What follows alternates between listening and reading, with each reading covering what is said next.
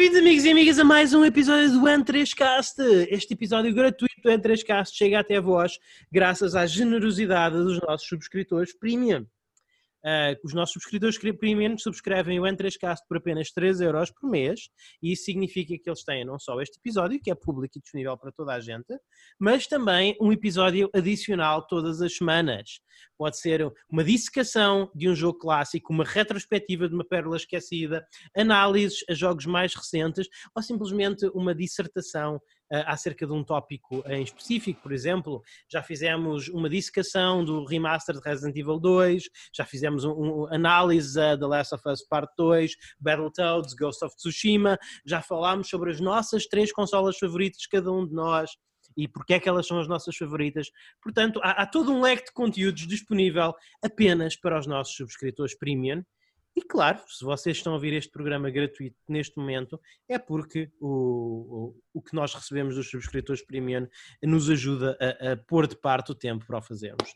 Por isso, por favor, se gostam do que ouvem, considerem apoiar-nos, são apenas 3 euros por mês, não é quase nada, estão-nos a pagar um café a cada um e estão a assegurar que se constrói do melhor conteúdo que nós conseguimos fazer em áudio sobre videojogos em português. Eu sou o vosso anfitrião Luís Magalhães neste N3Cast e comigo, para me acompanharem, tenho o meu co-anfitrião Daniel Costa. Olá pessoal, é como sempre um privilégio estar aqui. Hoje temos um episódio muito especial uh, para vocês uh, e por isso é um gosto. Pedro. Porquê é que é especial, Daniel?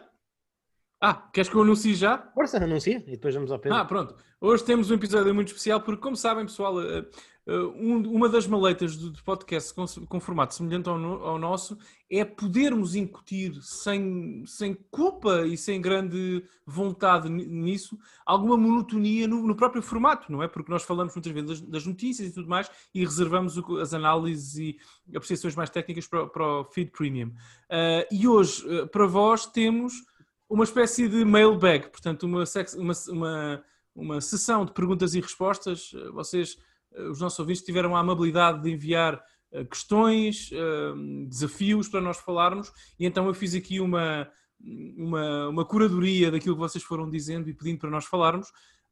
E vamos, vamos atacar, vamos atacar as questões. Infelizmente, e quero já prefaciar o nosso episódio de hoje dizendo que não há tempo para tudo, nós fôssemos responder a todas as questões ou temas que foram propostos para, para, para, para falarmos aqui hoje, estaríamos aqui três ou quatro horas, portanto que quero agradecer-vos do fundo do coração o vosso interesse e a vossa participação, mas foram de facto, eu devo dizer, dizer-vos, a quando da gravação deste programa, eh, eu coloquei, portanto, um anúncio no Twitter eh, há 20, cerca de 24 horas, e, e, de facto a participação foi esmagadora através de mensagens, de posts, de comments e tudo mais, uh, pedindo a vossa participação, que enviassem perguntas, tópicos para nós discutirmos hoje, neste episódio mais ou menos especial. E portanto quero agradecer-vos a todos e lamentar não conseguir, não conseguirmos, aliás, cobrir todas as questões, mas foram mesmo bastantes. Portanto, eu espero ter feito um trabalho decente de curadoria e dizer às pessoas que eventualmente não vejam os seus comentários ou questões satisfeitas neste episódio eu não falei disto com os meus amigos, eles não me vão levar a mal, mas fica aqui uma meia promessa de que voltaremos a atacar essas questões no, no futuro, eventualmente num episódio semelhante, se este correr bem. Portanto, obrigado a todos. Exatamente, Daniel. Muito obrigado pela tua, pela tua explicação, mas não nos vamos esquecer, é claro, do nosso trianfitrião. Pessoal, muito boa noite a todos. Pelo menos neste preciso momento é noite para nós. Não sei se será para vós, mas se for, então boa noite. E sim, tal como o Daniel descreveu, no fundo este episódio é dedicado a vós que nos têm apoiado. Acho que é uma das melhores formas de vos agradecermos pelo vosso apoio. É também ao respondermos e desenvolvermos as vossas perguntas que têm para connosco e sobre o programa e tudo que possa estar relacionado com eles, porque se há quem mais merece, são vós, por nos ajudarem. E como tal, muito obrigado Espero que desfrutem deste episódio do Entrescast. O Pedro acabou de me lembrar que eu tenho que me lembrar de utilizar menos a, a expressão e a palavra voz. Eu refiro muito às pessoas dizendo voz e hoje, Pedro, vou só usar vosso mecês. Voceses. Não, vou usar vosso mecês. Vosso mecês é uma palavra muito comum sim, no sim. É? Minha avó dizia sempre isto, portanto, vosso mecês. Será, será hoje a palavra Muito bem. Eh, vosso mecês, ou vosso mecês neste caso, Daniel, quer dizer-nos qual é que é então a nossa primeira pergunta da noite. A primeira. Ora, Vossa Mercê tem muita razão. Uh, vamos, vamos então. vamos então arrancar. A primeira questão e a primeira coisa que nos foi pedida para, para comentarmos veio tanto do Carlos Duarte como do André Henriques. Eles colocaram exatamente a mesma, a mesma questão lá no, no, no via Twitter. Já não me lembro se foi por mensagem, se foi em, em comentário, não interessa. Uh, ou pelo menos a questão era muito semelhante, portanto, Carlos e André, permitam-me funda uh, para poder atacar este tema. É um tema uh, ao qual nós já dedicámos algum tempo e alguma análise mais profunda num episódio premium, ainda assim com a permissão do Luís e do Pedro. Eu quis, fiz questão de, também por respeito uh, e por muito reconhecimento do, do, do ao, ao, ao, comentário do André e do Carlos, voltar a trazer o tema para, aqui para, para darmos uma espécie de update do que é que sentimos agora, hoje em dia, que tem a ver com o jornalismo dos videojogos em Portugal. O Carlos e, e o André uh, pedem-nos para, para, falarmos de pontos fracos e fortes uh, e daquilo que, e, e, o Carlos especificamente ficou este ponto, naquilo que, na nossa opinião, seria necessário para, para evoluir e até eventualmente profissionalizar mais a, esta profissão em Portugal. Uh, eu, pessoal, eu sei, já falámos sobre isto, mas eu queria outubro de 2020 que me dessem uma ideia, uma opinião sobre isto mais atualizada, se calhar começando por ti, Luís. O único jornalista de videojogos que eu conheço a série em Portugal é só um e é o André Henriques. A pessoa que fez esta. Desculpa, André, é, é isso? Não, não, diz. Eu, eu tenho Sim. muito respeito. Eu, eu. Houve. Eu sei que há pessoas por aí que, que, sabem escrever palavras e sabem falar para vídeos e, e, e, e, precisam de alimentar as suas famílias e muito bem para vocês.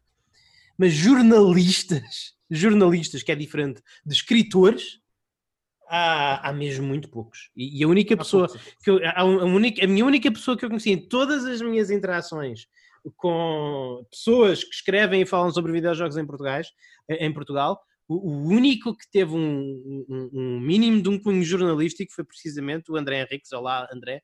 Uh, gosto muito de ti, como, como, como, como está, como, como, é, como é claramente visível. Uh, eu acho que. Já agora o André perguntou no seu comentário quando é que vais beber café com ele. Porque... Estou disponível, ele é que não me manda mensagens, ora é essa. Uh, Portanto, André, fica aqui, fica aqui a, a nota. Mais ácida do uh, Mas é, mas é uh, por acaso, é uma pessoa que eu sempre, é uma pessoa que eu tenho, que eu tenho muito respeito, porque eu, eu sempre vi, eu sempre olhei para o André como uma pessoa dentro das suas possibilidades faz aquilo que mais ninguém está a fazer. E eu, eu gostava que ele pudesse fazer mais porque eu, eu, eu André estou-te aqui a dizer eu, sempre senti que o teu talento é desperdiçado no, nas coisas que tens que fazer para sobreviver. eh, porque há, há, poucas pessoas que realmente tenham esse cunho jornalístico aqui em Portugal, eu não conheço mais nenhuma. E, e não é só em Portugal, é raro. Há, há poucas pessoas, falam em jornalistas, mesmo jornalistas de videojogos, que investiguem e perguntam e fazem perguntas e procurem descobrir coisas. Epá, e há muito poucos, mesmo a nível internacional, é uma coisa muito rara. Porquê? Porque isso, eu acho que é essencialmente uma questão de dinheiro. Porque é um trabalho mal pago os trabalhos mais mal pagos que eu tive como escritor foram nos videojogos. Eu fiz-los porque eu gostava deles e, em alguns casos, porque estava a iniciar a minha carreira como escritor e era bom ter um portfólio. Mas esta indústria paga muito mal. Esta indústria paga muito mal às pessoas que fazem os jogos e paga ainda pior às pessoas que reportam sobre os jogos. Isso reflete-se na qualidade. As pessoas boas saem. Eu, assim que pude sair, saí. E as mas, pessoas mas, Luís, mas focando, se me permites, só, porque temos muita, muita, muita, muita coisa para cobrir aqui, só focando o teu comentário especificamente sobre a realidade portuguesa, alguma coisa Sim. no seguimento da pergunta do Carlos e do André que tu achas que deveria se mudar para que a coisa tornasse, o jornalismo em si cá se tornasse mais sério e mais profissionalizado? Sim, é isso. Houve, precisamos de um modelo de negócio em que as pessoas possam ser bem pagas e, e, portanto, em que, em que conseguimos atrair realmente pessoas que têm interesse, têm interesse em descobrir, em falar com as pessoas, muitas vezes em aliciar as pessoas para falarem à revelia das companhias onde elas trabalham. Uh, por, uh, precisamos de pessoas que façam o trabalho investigativo, que não se fiquem simplesmente pelas press releases, mas que vão ver à internet o que é que as pessoas estão a dizer, falem com este, falem com aquele. Uh, sobretudo, nós precisamos de opiniões, que é o que nós tentamos de fazer aqui um bocadinho no podcast, bem que isto sim, não é sim. jornalismo, isto não, o que nós fazemos não é jornalismo, o que nós não, fazemos pessoal, é... já agora, isto não é um exercício de jornalismo de não. forma alguma. O que nós fazemos é comentadorismo, que é diferente de jornalismo. Uhum. Nós somos opinadores, somos. somos também também pode ser feito de forma profissional, atenção. Uma, sim, uma boa claro. de opinião vale muito dinheiro. Uma boa coluna de opinião vale muito E eu acho que o trabalho que nós temos desenvolvido no Premium eh, Sim. vale a subscrição dos nossos uh, ouvintes. Exatamente. Não- não- mas nós não somos jornalistas, nós somos comentadores. O Ah, comentador- tecnicamente, pelo menos segundo vós, eu sou jornalista de rua, correto? Sim, Sim, pronto, é uma jornalista. piada, é uma piada É interna que nós temos. O Pedro é o jornalista de rua, sim. Mas É. eh, o- um jornalista é uma pessoa que procura a verdade. É, é- é uma pessoa que procura a verdade. E atenção, isto são videojogos, malta. Eh, eh, há, há muito poucas verdades que interessem. Mas há algumas, algumas, sobretudo no- na ótica da proteção do consumidor. Nós devíamos ter uma Sim. indústria com pessoas que fizessem perguntas mais difíceis em relação à, à- à forma como a indústria trata os consumidores. Eh, mas relativamente a Portugal, é, é- lá está, é, é difícil falar. Eu posso falar relativamente em Portugal, mas quase tudo o que eu disser em Portugal é válido para o resto do mundo. Porque eu acho que neste momento é uma questão de incentivos. As pessoas com capacidade e formação jornalística e talento Exatamente. não estão a trabalhar em videojogos porque não ganham dinheiro em videojogos. Não, não ganham dinheiro, não, não ganham dinheiro que dê para, para alcançarem os, o- o- os projetos, para re- concretizarem os seus projetos de vida. Não é. Também calha um bocadinho. Também há pouco. Eu acredito, e é por isso que o N3K tem uma versão paga, que quando nós construímos coisas boas, as pessoas estão dispostas a pagar por elas e os fãs aparecem. Portanto, eu não vou dizer, apeteceu-me dizer, mas eu não vou dizer que o bom jornalismo ah, também não existe porque as pessoas não o pedem muito. É verdade que a maioria das pessoas não quer saber, a maioria das pessoas quer ver o seu vídeo de YouTube e, e- e ver qual é que é o aspecto do novo jogo e, e ouvir a regurgitação da press release da, da Electronic Arts ou da, ou da Ubisoft. Mas eu acredito Exatamente. Ma- ma- Mas lá está, mas nós falamos muito, eu falo muito com os Daniel nos mil fãs. Uh, se uma pessoa tiverem mil fãs que estejam tiverem dispostos a pagar premium por conteúdo produzido por essa pessoa, dá para fazer uma, uma vida decente, dá para fazer uma vida decente para isso.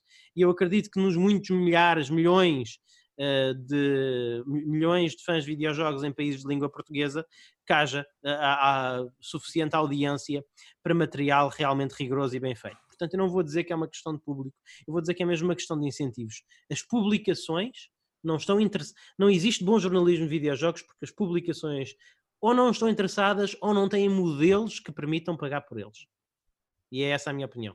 Daniel, Pedro? Eu quero também ouvir uh, o Pedro, mas se me permitires, Pedro, também dar uma opinião que ainda não dei, só enunciei a pergunta, só muito rapidamente. Eu acho que o problema é exatamente esse que o Luís explicou. Há vários problemas. Um deles tem a ver com o não jornalismo que se faz em Portugal sobre videojogos. Porque o jornalismo é uma coisa muito.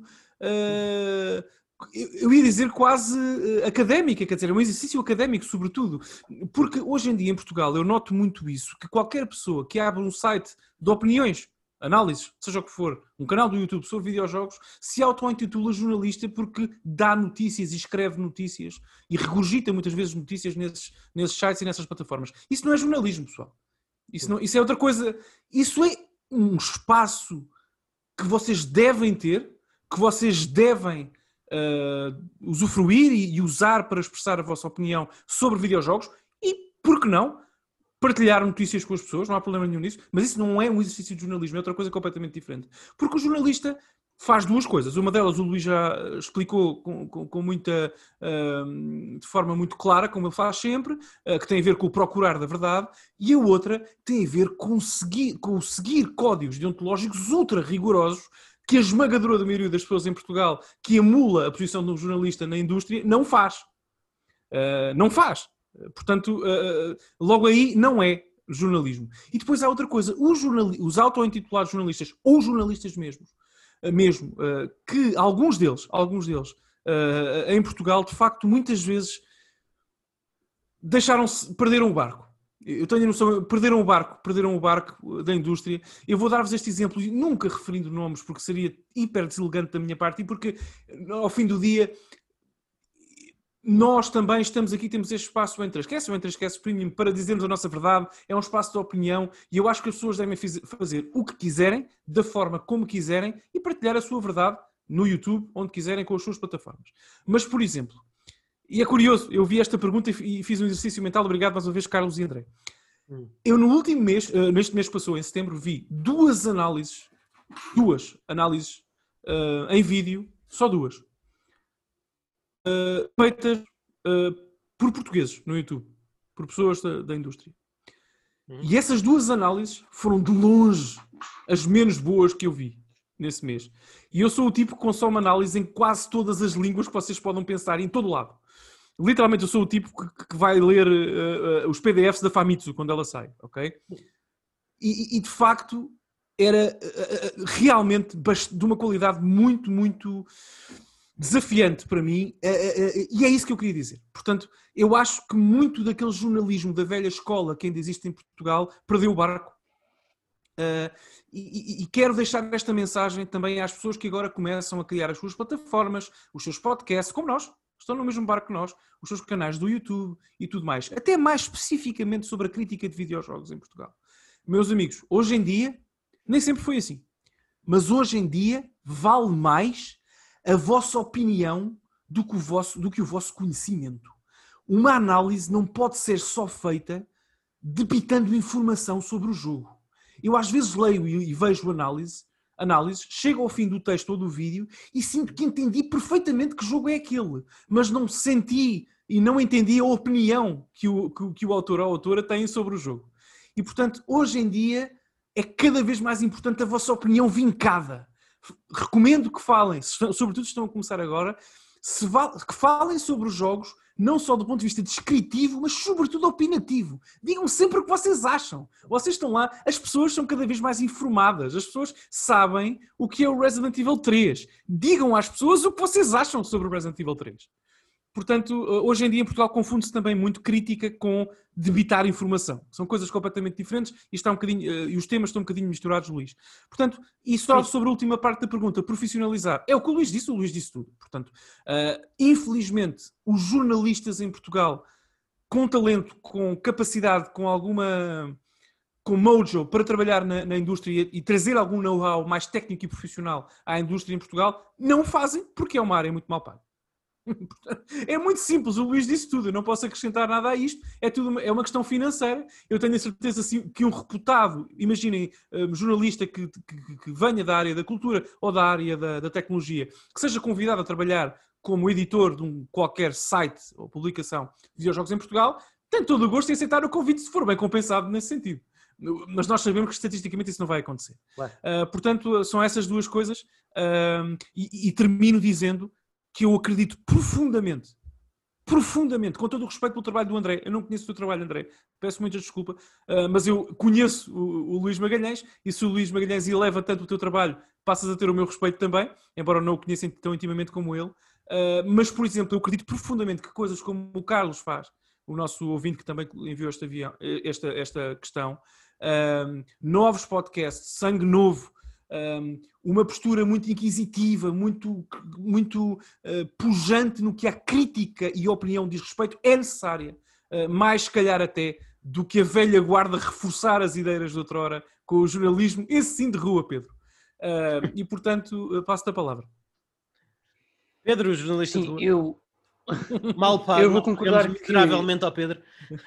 Sim, exatamente. O Pedro é o jornalista mais. Se ele fosse jornalista, era mais mal pago da história de Portugal. Portanto, é isso. E falando em mal pago, epá, eu acho que o jornalismo em si, que é em Portugal, é, já por si, acho que não é dos trabalhos mais pagos do mundo. Então, muito menos no, na área dos videojogos, que eu, eu assumo que seja menos que mal pago Uh, portanto, dinheiro certamente que é aqui o, o, problema fulcral desta situação toda, passa por aí. Uh, mas também eu acho que há falta de mesmo uma especialização concreta, porque vamos ser francos, uhum. uh, e como o Daniel já referiu aqui muitas vezes neste, neste podcast, Portugal não tem cultura de videojogos, porque eu acho que se tivesse cultura de videojogos, uma das coisas mais importantes a fazer era criar tipo uma, uma espécie de subcurso, vá lá, mestrado, digamos, dentro do jornalismo especializado área de Sim, uma especialização qualquer, seja ela qual for. Ia haver isso. Sim, sim. Ia haver isso, e, mas também, para além disso, eh, teria de ser uma, uma espécie de área de formação, especialidade fomentada por os Jason Schreiers da vida, que é o que também o jornalismo português precisa. Eh, eu digo que eu, eu confesso que pronto, eu, eu, não conheço também o trabalho do André Henriques, mas também eu vou fazer vouching aqui para o Luís Carlos, que se diz que o trabalho dele é de qualidade, eu acredito que sim, e espero muito bem vir a, a ter contato com esse trabalho em breve. Uh, mas eu acho que, do que conheço do Jason Schreier, ele nestes últimos meses, não anos, ele tem feito um trabalho estupendo, até o ponto que eu não sei como é que ele não tem polícia a bater-lhe à porta, porque É faz ali coisas, É muito chatinho. fa- fa- faz ali coisas que, para, que são a verdade, como as pessoas devem procurar no jornalismo, e são coisas que realmente, epá, é preciso tomates, perdoem-me, mas são tomates para se fazer aquilo, porque Dá um eu exemplo, não quero Pedro, imaginar dá- dá um exemplo. por exemplo, a situação toda que se está a passar agora com a Ubisoft, dos assédios sexuais e de e maltratos de trabalho e essas coisas todas, Uhum. a cultura de crunching também, o que realmente se passa lá dentro e afins, porque são coisas que são pouco divulgadas por questões Sim. da, da latados E até, e, até, Pedro, e até se me permite, até coisas mais focadas na realidade portuguesa, porque é, é sobre isso que, está, trata a pergunta. Por exemplo, Exatamente, André, é isso que André, eu estava a pensar. Não, não, é- é- eu, eu, não, eu não espero que um jornalista de videojogos português me venha falar sobre o burnout nos estúdios franceses da Ubisoft. é isso que eu estou a dizer. Mas, por exemplo, Pronto, mas é é só para exemplificar, lá está. Mas, ó, Pedro, mas se me permites, jornali... pegando no que tu disseste, só para reforçar a tua ideia, Uhum. Pedro, jornalistas que nos ouvem, André, por que não? Jornalistas mesmo a sério, como o André, não auto-intitulados jornalistas, jornalistas que fazem, praticam jornalismo. Ah, André, vai descobrir, ou, ou jornalistas vão descobrir, porque é que de 92, de 92 a 2011 não existiram produtos da Nintendo em português, software da Nintendo em português, e agora também não existem. Vão descobrir. Força, go! Eu, eu, acho que, eu acho que as pessoas devem ter interesse em saber porque é que o Super Mario Odyssey não está em português. Uhum. E porque é que o Super Mario 3D Land estava. Vão descobrir. Uhum. Eu, eu- eu estou no Twitter, fala comigo se precisares de ajuda. Ou seja, percebes? Uh, isto isto é uma agora- coisa muito adaptada à realidade portuguesa e seria um interessante trabalho de investigação. Eu não estou aqui a querer dizer nada entre linhas, estou a desafiar os jornalistas a irem perguntar coisas a pessoas que Eu, sabem muito mais até do que eu exemplo, sei.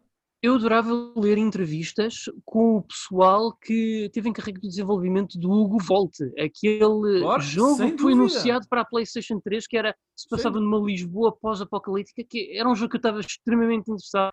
Eu adorava saber o que é que sucedeu ali. Eh, Eu imagino que o problema principal tenha sido dinheiro, claro, mas epá, porque é que, por exemplo, essa ideia não.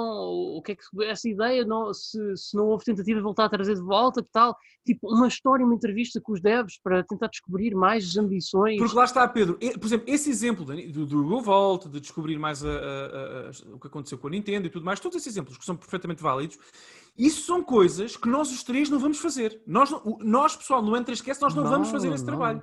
Porque nós, para fazer esse trabalho, teríamos que auto-intitular a nossa abordagem de, de- de jornalismo.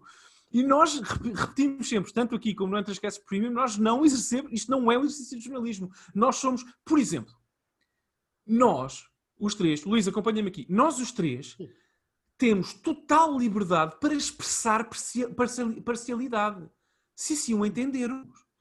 Um jornalista não pode fazê-lo. Ponto Não. final. E eu tenho lido headlines, uh, headlines, algumas delas de publicações, das maiores publicações em Portugal do género, que, por exemplo, eu vi uma headline recente que dizia uh, qualquer coisa como Sony e PS5 esmagam a concorrência com, com X novidades. Não podes, isso, é uma, isso, isso não é, isso Não é uma notícia.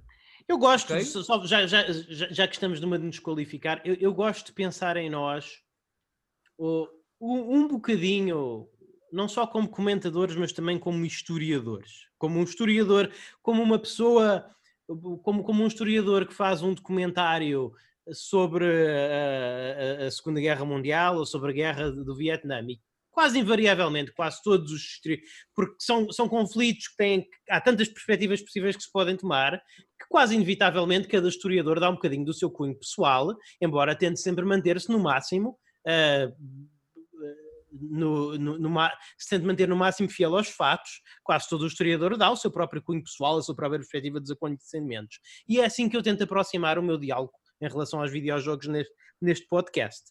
Eu, eu, eu tento apresentar e mostrar os fatos tanto quanto é possível, mas também dou sempre a minha perspectiva acerca dos acontecimentos.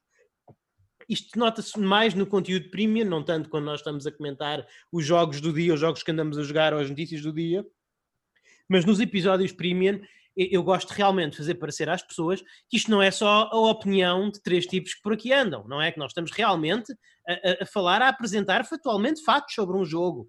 Fa- Fatos sobre um jogo e fatos. E é assim que se constrói aquela tal cultura de videojogos.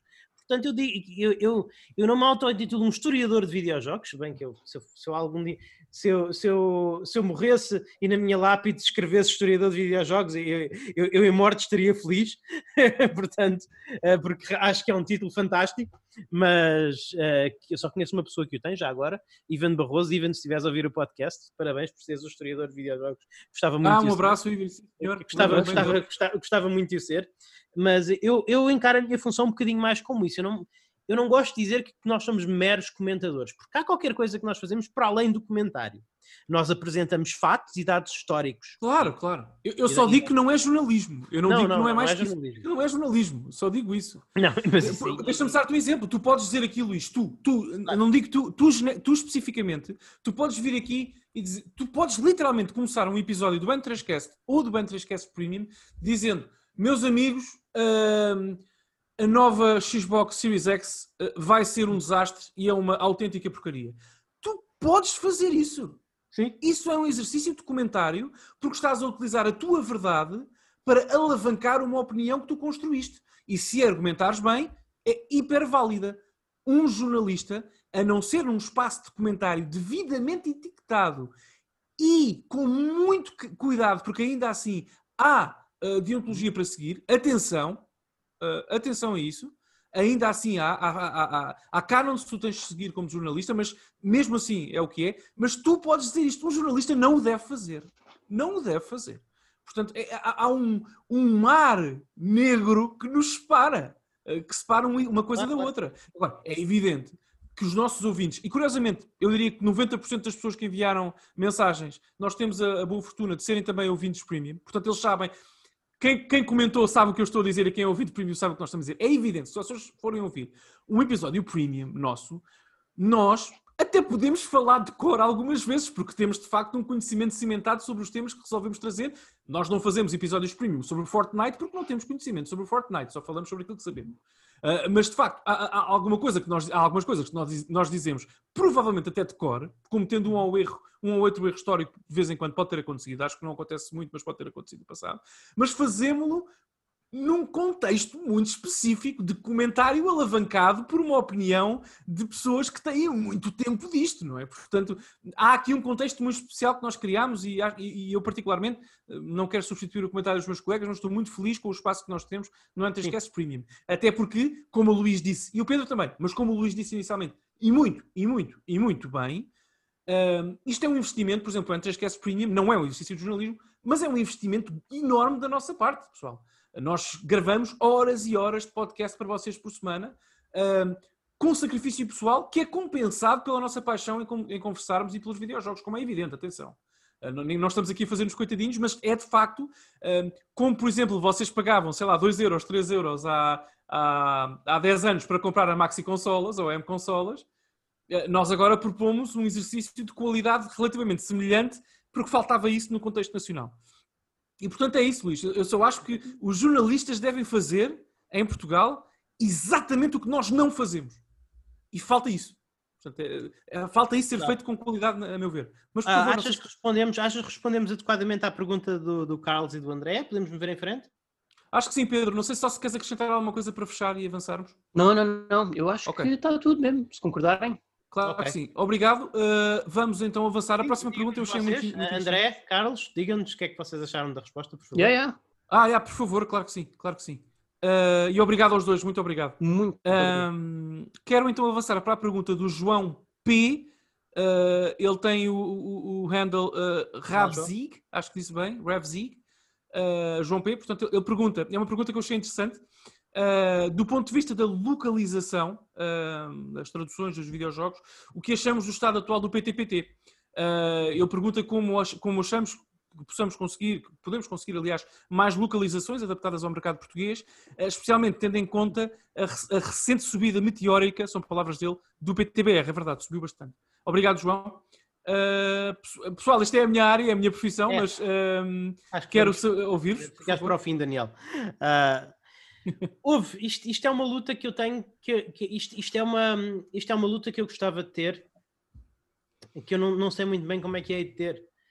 Uh, porque eu já fui muitas vezes, uh, por exemplo, em relação ao Walking Dead, eu, eu, fui muitas vezes procurar patches de tradução não oficiais para poder jogar o jogo na, na companhia da minha companheira com, com, com legendas em português.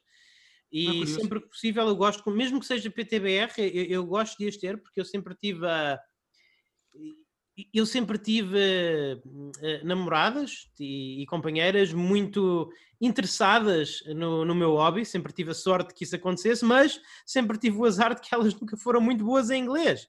E, e realmente a língua é uma barreira para que muitas pessoas. Uh, se muitas pessoas é, é, uma barreira, é uma barreira para que muitas pessoas gostem de videojogos, não todos. Uh, uma das maravilhas do Mario Odyssey é que é universal não é? Não, não é preciso. Mario Odyssey pode estar em português, mas não precisa. Não precisa de estar em português. Ele mas não está, eu sei que ele não está. Eu sei que ele não está, ajuda. mas também não precisa. Ajuda, sim. É, eu, eu tenho esta discussão muitas vezes com o Daniel, é uma discussão comum, foge um bocadinho à área da tradução, foge muito, foge completamente, mas só para ilustrar o meu ponto, aquilo, só para ilustrar aquilo que eu quero dizer.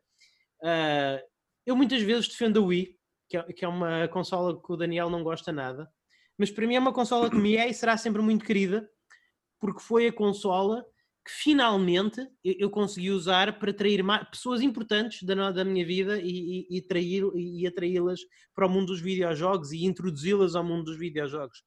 A Wii serviu para isso.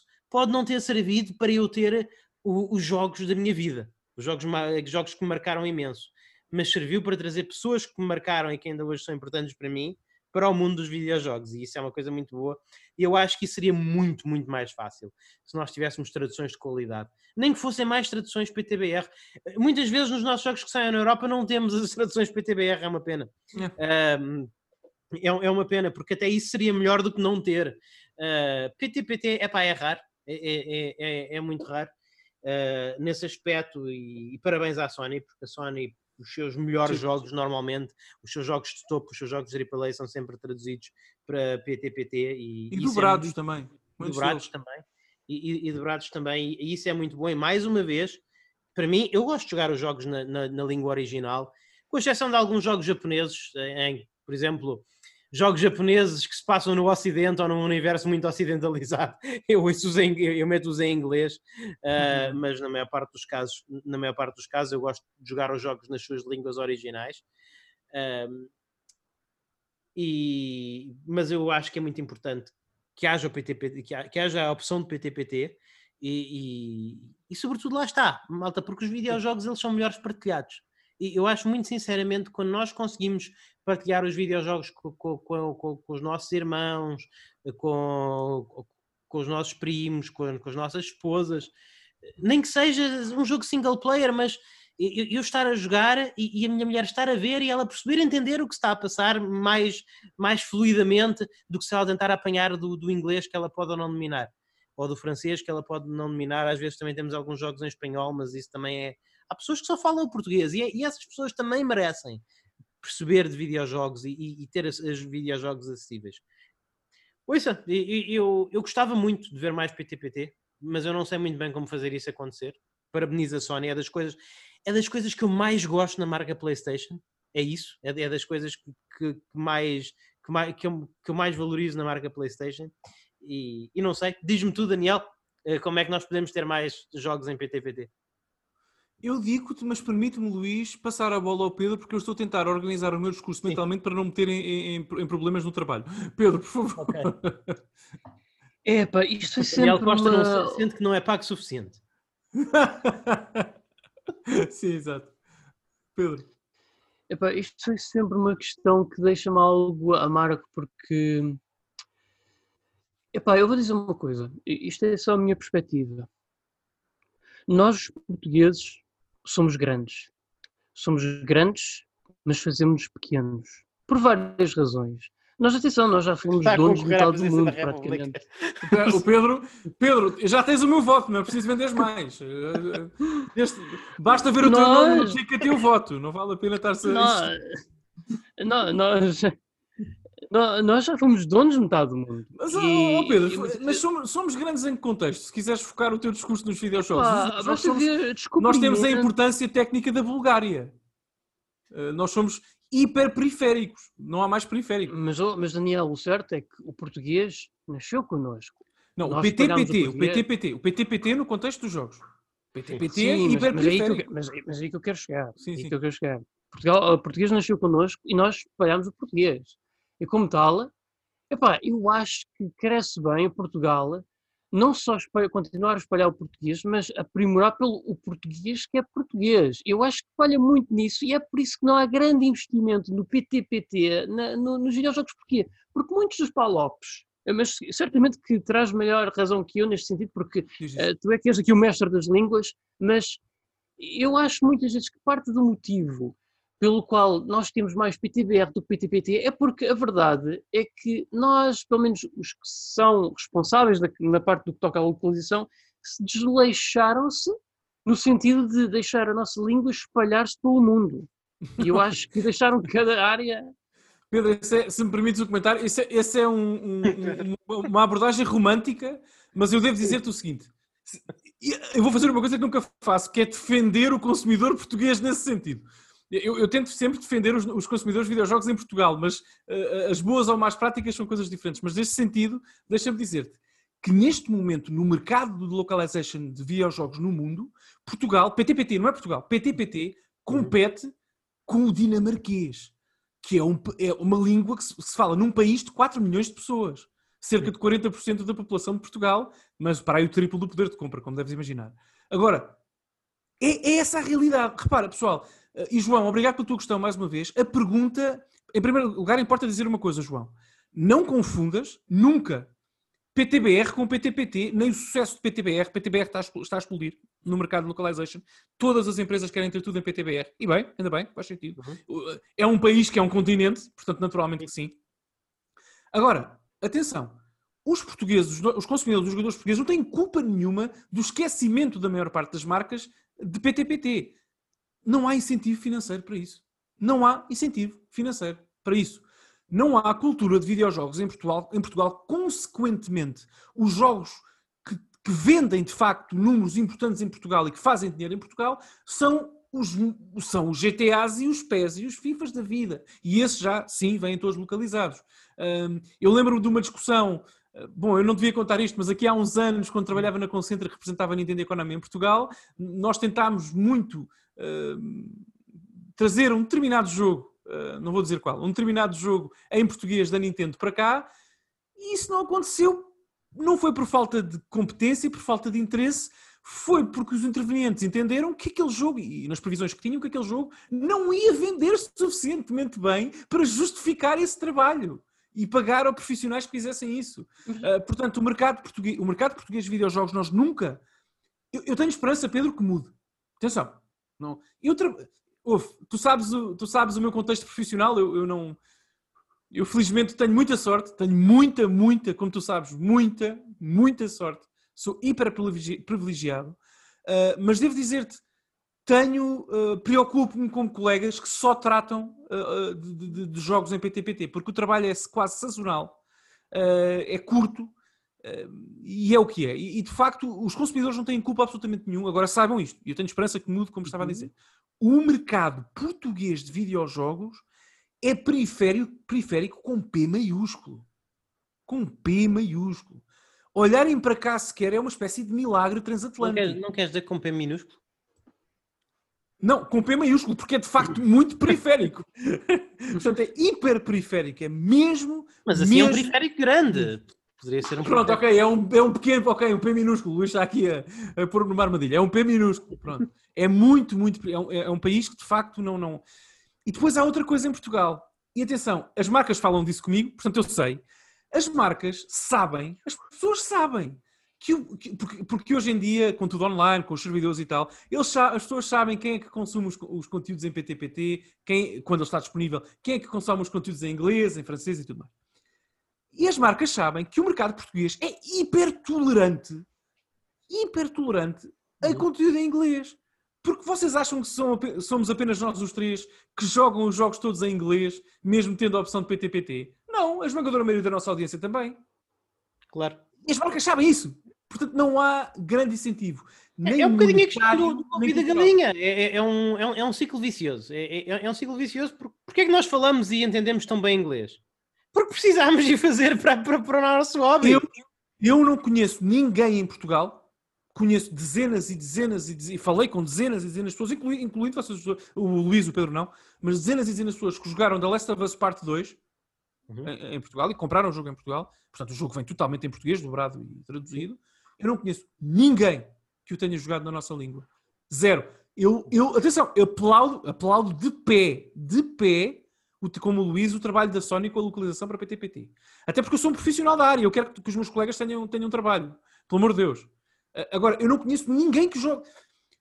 Não há ninguém que jogue esse jogo em português, em Portugal. Mas, oh, Daniel, só uma dúvida. Não, não há.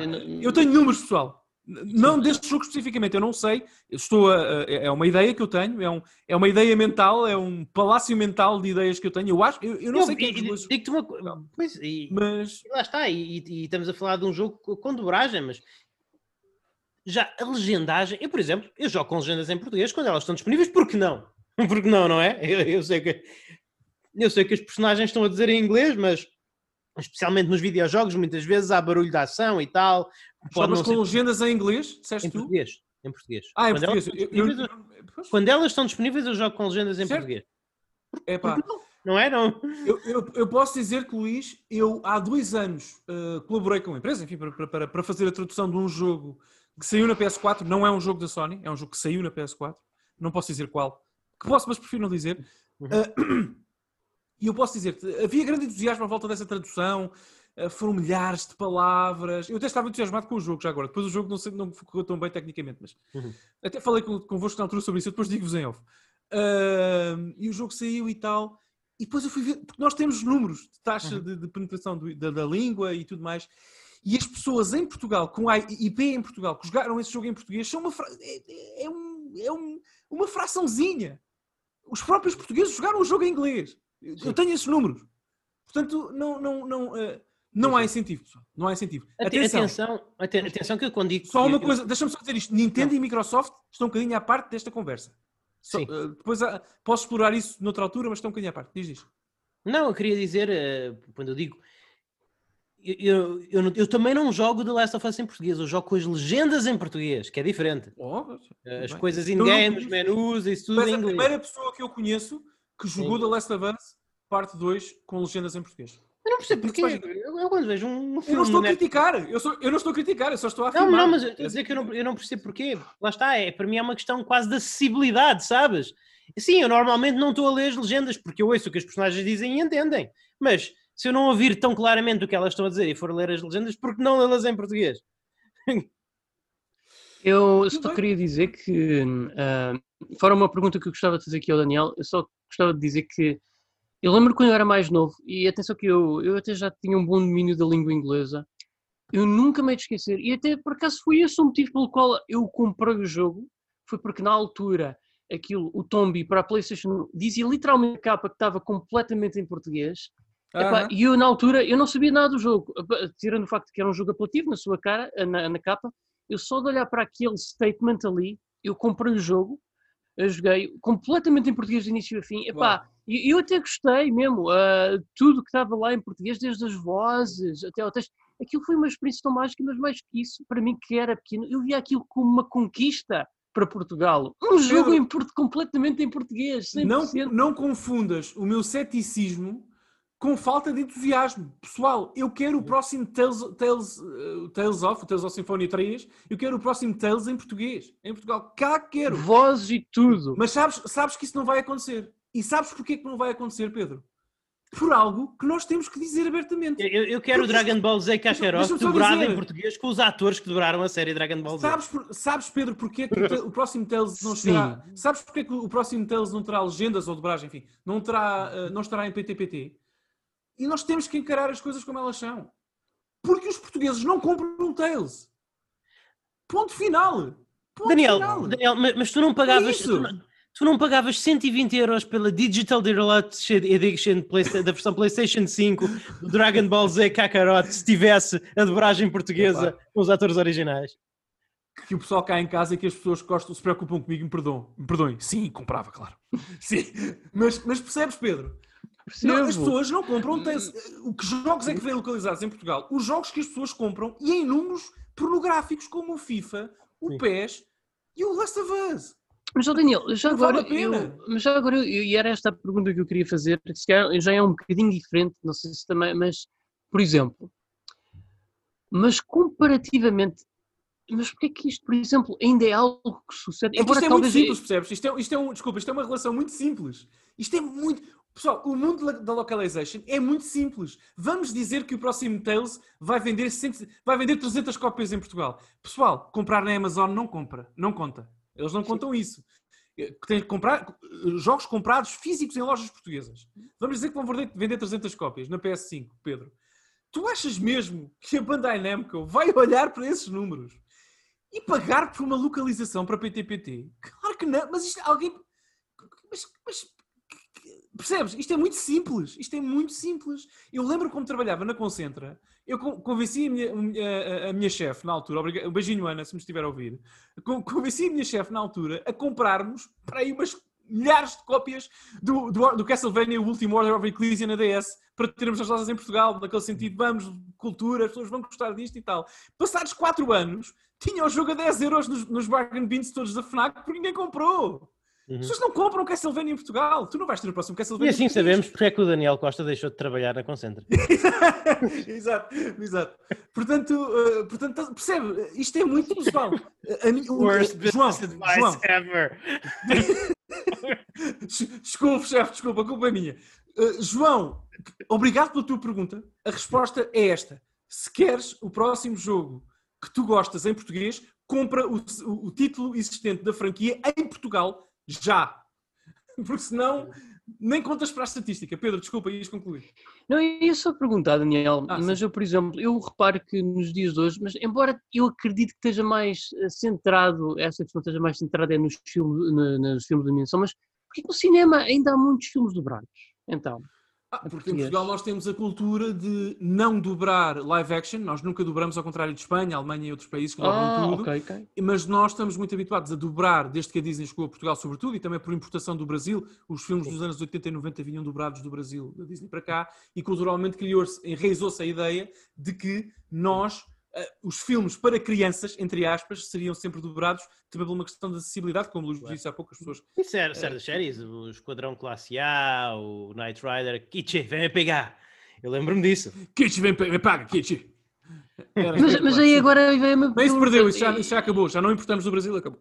Eu acho que hoje já não é o caso, mas, mas assim, assim, porque é que, por exemplo, para aqueles jogos que certamente têm um ar mais, eh, digamos, ou por exemplo, os da Nintendo, uh, porque é que não, ninguém, não há uma tentativa de dobrar para português tentando pensar aí nessa audiência mais, mais uh, eu, sobre isso, eu sobre isso não vou falar, Pedro, por, por, por, por razões de sigilo profissional, mas Muito vou dizer-te uma coisa, vou dizer-te uma coisa, mas vou dizer-te uma coisa. Eu nos meus dois anos e meio, logo foi, uh, que trabalhei como tradutor na Nintendo, eu trabalhei com pessoas, portugueses, que trabalhavam na localização dos jogos, com tanto talento, tão esforçadas e com tanto trabalho bom posto no mercado, uhum. que hoje tenho pena, só te digo isto, só te digo isto, que tenho pena de não ver o Super Mario Odyssey localizado. Eu sei exatamente porque é que ele não está em português, como deve-se imaginar, não me estranha a, a, motivação, ou não estranha a motivação, mas nem, nem o, os sintomas que levaram a essa decisão, como deves imaginar, porque consigo perceber a coisa vista por dentro, mas tenho, só posso dizer isto, tenho muita, muita pena Ainda assim, nunca vou tirar o mérito, mérito ainda aos profissionais que lá estão. A tua, a tua Switch, tu não tens, mas a Switch do Luís e a minha estão em português. Uhum. Nós não sabemos porque não a colocamos em português, mas elas estão em português. Uh, e, e, de facto há muito mérito, há muita gente com talento a trabalhar nesta indústria. Eu conheço alguns que fazem jogos para a Sony e tudo mais, que o Luís disse que são pessoas. Mais, mais nesta indústria, eu... já, já, agora, mais nesta indústria do que na Netflix. Oh, ah, bom, isso, é, isso é, são contas do outro Rosário.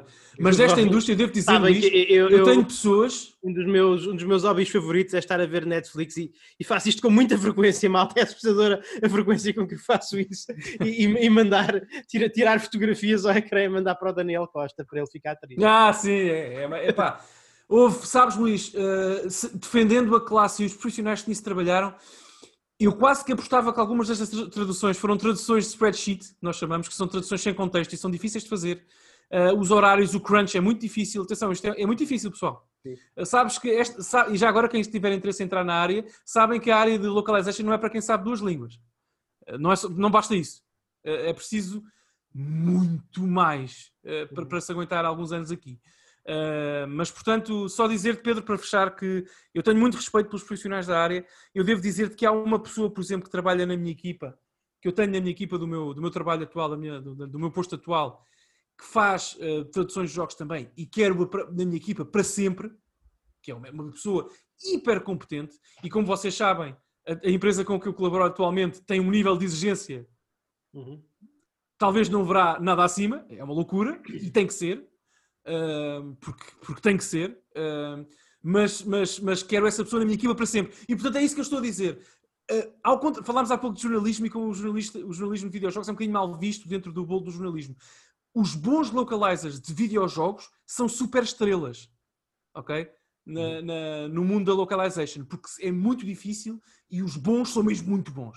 Portanto, João, Uh, PT lá está, não há Castlevania uh, em PT, nunca houve Castlevania em PTPT porque os portugueses não compram Castle- Castlevania e o mesmo se aplica uh, a muitos jogos por aí fora. E portanto nunca confundas o sucesso de PTBR com PTPT, é um planeta diferente. Pessoal, não sei se estão satisfeitos com este tema, se querem avançar para o próximo. Vamos, vamos, vamos avançar. Mais uma pergunta, favor. Muito bem. Pedro Simões, um abraço, Pedro. Uh, Abraço. Ele pede-nos para falarmos brevemente sobre um jogo, um único jogo, que nos sur- tenha surpreendido pela positiva, apesar das baixas expectativas com, com que fomos para ele. Não sei se tem algum assim. Interessante. eu tenho um, eu tenho um. recente. Eu já me lembrei de um. Mas queria que vocês Daniel, falassem, estou há começa, muito tempo a começa, começa, que ainda tenho que ainda Ok, eu falo já muito rapidamente. Uh, já é para aí a sexta vez que eu falo neste jogo no podcast e a, para aí a oitava vez que agradeço ao Pedro Magalhães. uh, Resident Evil 7. Eu, quando peguei no Resident Evil 7, eu ia com muitos macaquinhos na cabeça uh, e ia de facto a pensar porque é, que eu vou, porque é que o Pedro me obrigou a jogar este jogo na primeira pessoa. E o Pedro e o Luís, mas o Pedro é que insistiu mesmo no fim para eu jogar. Uh, meu Deus, já disse que isto não é para mim e tal. E o jogo explodiu completamente para mim. É- é- é- para mim está no meu top 5 de Resident Evil, uh, jogos Resident Evil favoritos. E olha que isso é dizer muito, porque eu joguei de forma fanática todos, várias vezes. Uh, e, e- e- e, de facto, eu fui com, mais, com expectativas mais baixas era impossível e terminei o jogo num êxtase de felicidade. Que grande jogo, Resident Evil 7. Portanto, lembrei-me desse. Não sei se vocês já se Ok. lembraram de algum. Eu já me lembrei de um, aliás, dois, uma, uma duologia. Eu vou. Ok. Nós fizemos um, um podcast, um N3Cast Premium, eh, onde fizemos uma dissecação do Shenmue original, Shenmue, e, e vamos fazer um acerca do Shenmue 2. E eu. O Shenmue é, é um jogo muito popular, com, com, mesmo muito popular, mas eu tinha expectativas muito baixas, porque o, o meu círculo de amigos, incluindo o Pedro e o Daniel, mas mesmo o círculo mais alargado na internet, tende a falar muito mal sobre esse jogo. Eh, tende a ser muito duro com esse jogo. Então, eu fui Gee, à I wonder why. I wonder espera de me why. aborrecer. Eu fui à espera de me aborrecer, mas para grande, para grande choque do Daniel Costa e um bocadinho menos do Pedro Magalhães, eu gostei legitimamente, legitimamente de jogar o jogo. Não, Nunca vou compreender. passou o Shenmue, nem o 1 nem o 2, não, não, não entraram no meu top 10 de jogos de sempre, nem no meu top 20, mas eu, eu, eu consegui perceber porque é que há, há certas pessoas que têm uma paixão tão grande pelo jogo e eu, e, e eu gostei do, do tempo que perdi, não, não sinto que foi não sinto que foi tempo perdido, tempo desperdiçado da minha vida, não, nu- nunca, nunca senti, nunca houve nenhuma altura ao longo do jogo em que eu pensasse, não, se calhar eu vou parar, é, é hora de eu parar, como pensei recentemente com o Battletoads. Já agora é muito difícil eu desistir de um jogo. Eu tenho muita resiliência, é, é preciso um jogo ser muito aborrecido para eu desistir dele. Ah, mas o Shenmue nem chegou perto, nunca, nunca sequer considerei em, em desistir dele. Foi uma, foi uma experiência diferente, agradável e não não acho, lá está, não, não foi um jogo que mudasse a minha vida, mas acho que se eu tivesse jogado na altura, e é curioso porque eu, quando a Dreamcast era uma consola atual, eu comprei o Shenmue, e nesse sim, eu não vou dizer que desisti, mas distraí-me, joguei um bocado do jogo e depois distraí-me com outras coisas. Provavelmente arranjei um, um, um jogo, uma, uma, PS2 ou uma coisa do género e distraí-me e acabei por não jogar o Shenmue. Eu acho que se eu tivesse insistido mais e tivesse jogado Shenmue quando ele era um jogo recente, talvez eu hoje fosse dessas pessoas absolutamente fanáticas por Shenmue. Mas não foi o caso. Eu cheguei ao jogo com muito baixas expectativas, lá está, porque o meu, o meu círculo de inteligência do, do, dos videojogos, o meu círculo de conhecedores de videojogos, eh, tem o Shenmue em pouca consideração, então eu cheguei a ele com quase como um exercício quase académico para jogar e, e acabei por sair muito bastante interessado no jogo e, e, e, com algum interesse, não o fiz imediatamente, mas com algum interesse em, em jogar o, o, Shenmue 3 para ver onde é, que, onde, é que, onde é que as coisas, em que sentido é que as coisas vão. Portanto, foi essa a minha, a minha escolha. Nunca, nunca te vou perceber, Luís. Eu nunca vamos concordar sobre o Shenmue 1, nunca vamos concordar. Pedro, por favor.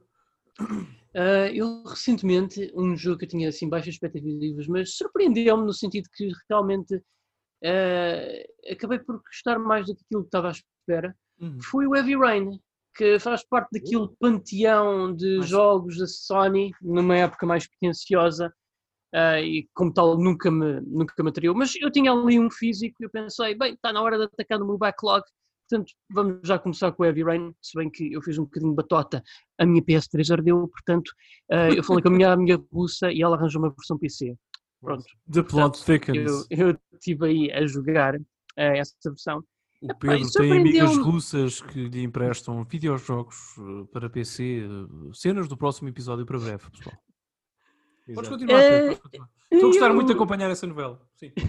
Eu uh, gostei muito do jogo, surpreendentemente, porque, hum, para já, o, o enredo é, é, cativante. Começa já por aí. Gosto também muito da atmosfera uh, mais uh, da, negra, sombria, uh, depressiva, diga-se passagem. É, lá está, o jogo está constantemente a chover e eu gosto muito de ambientes de chuva, são ótimos para estar em casa, para subir um cafezinho, um chocolate quente. Uh, principalmente com uma música neon no ar.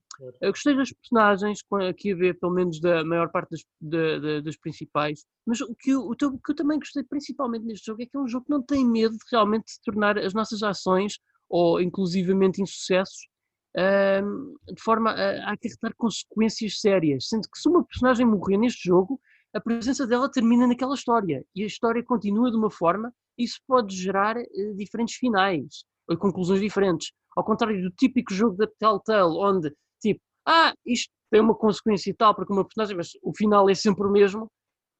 Aqui realmente há, há, há vários finais ou, é. ou até inclusive non-standard game overs que podem acontecer à bala dos nossos insucessos com determinados personagens. E eu isso acho que é de louvar. Eh, eu, é. o David Cage costuma ser um dev um bocadinho pretencioso naquilo que faz. Oh, o Everman é um jogo interessante.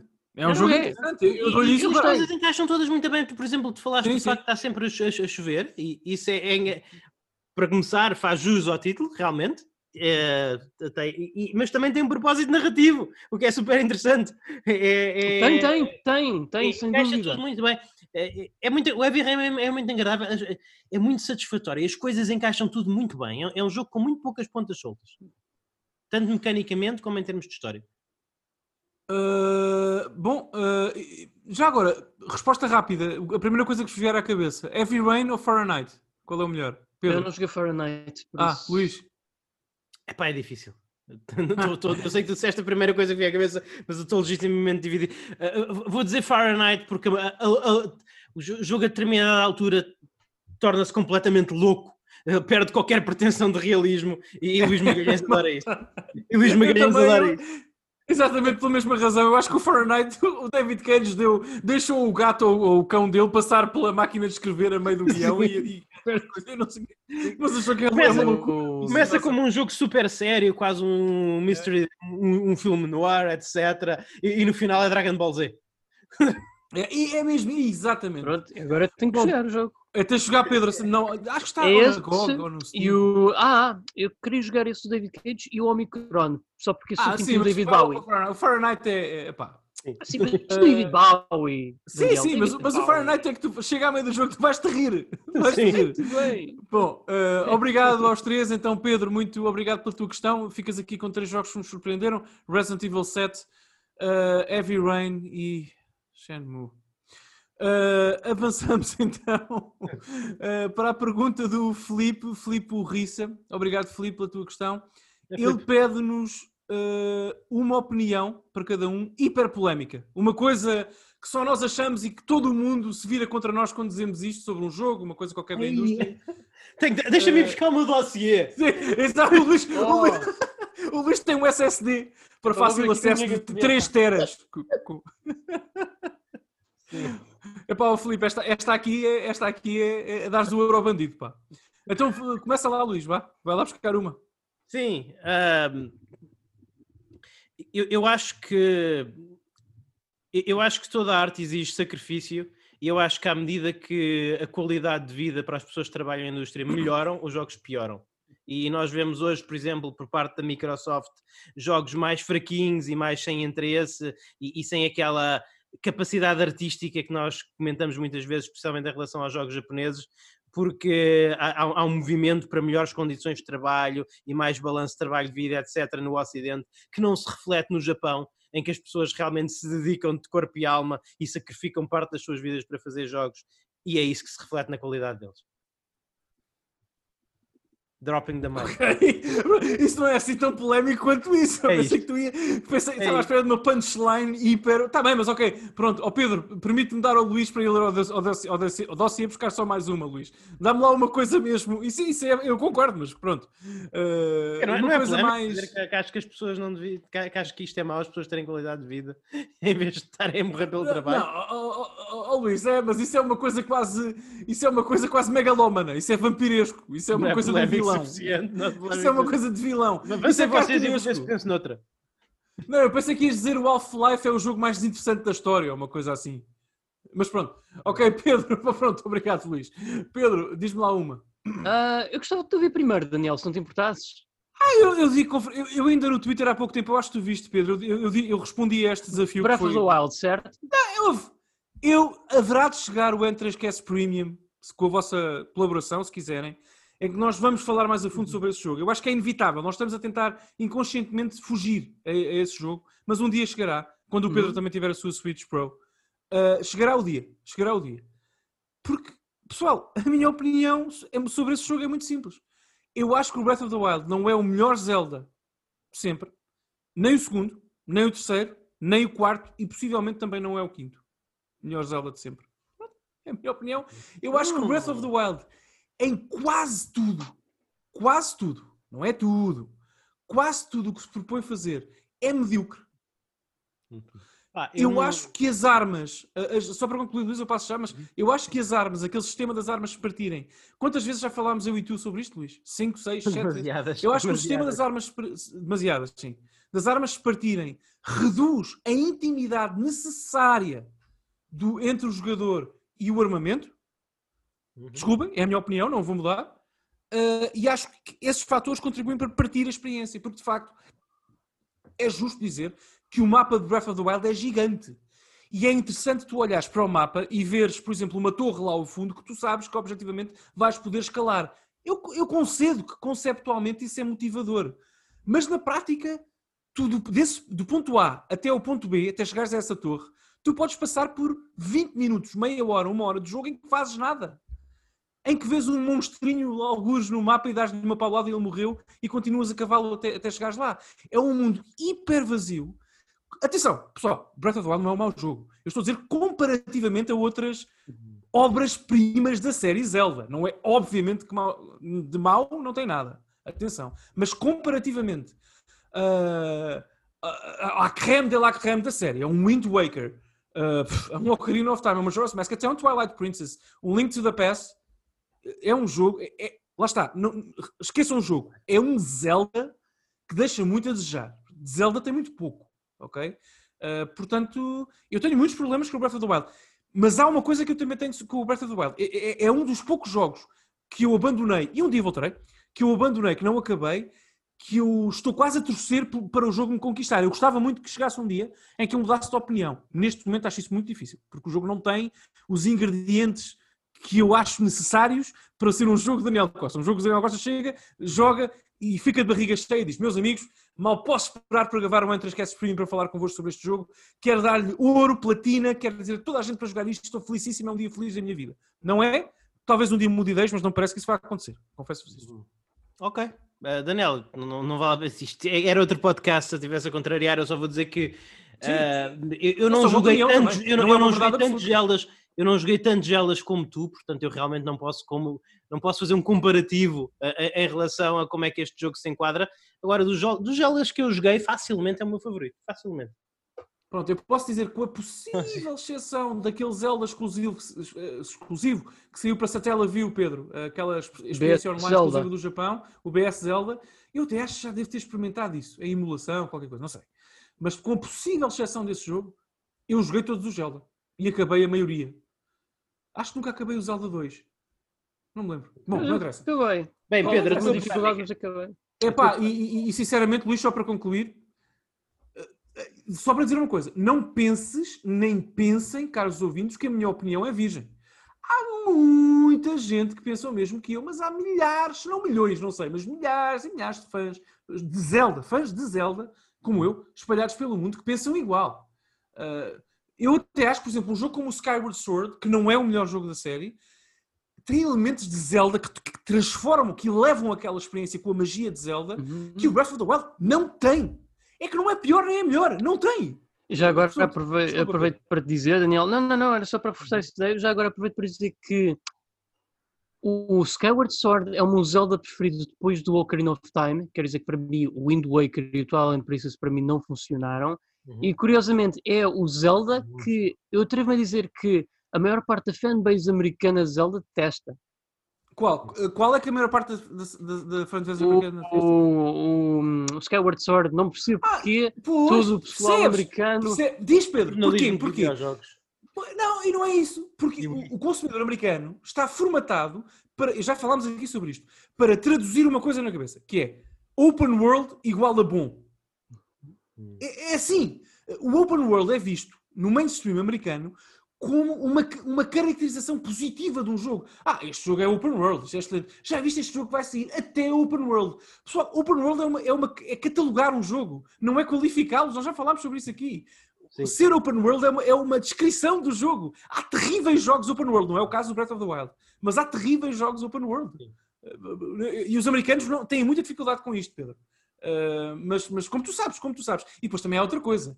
Os americanos, exemplo, tudo que é Zelda, tudo que é Zelda é 11 em 10. Portanto, isto é uma coisa histórica há muitos anos. Mas há certos casos, por exemplo, acho que ambos concordamos que um jogo ser, por exemplo, do Koji Igarashi não só é, é, é uma caracterização, como é uma qualificação.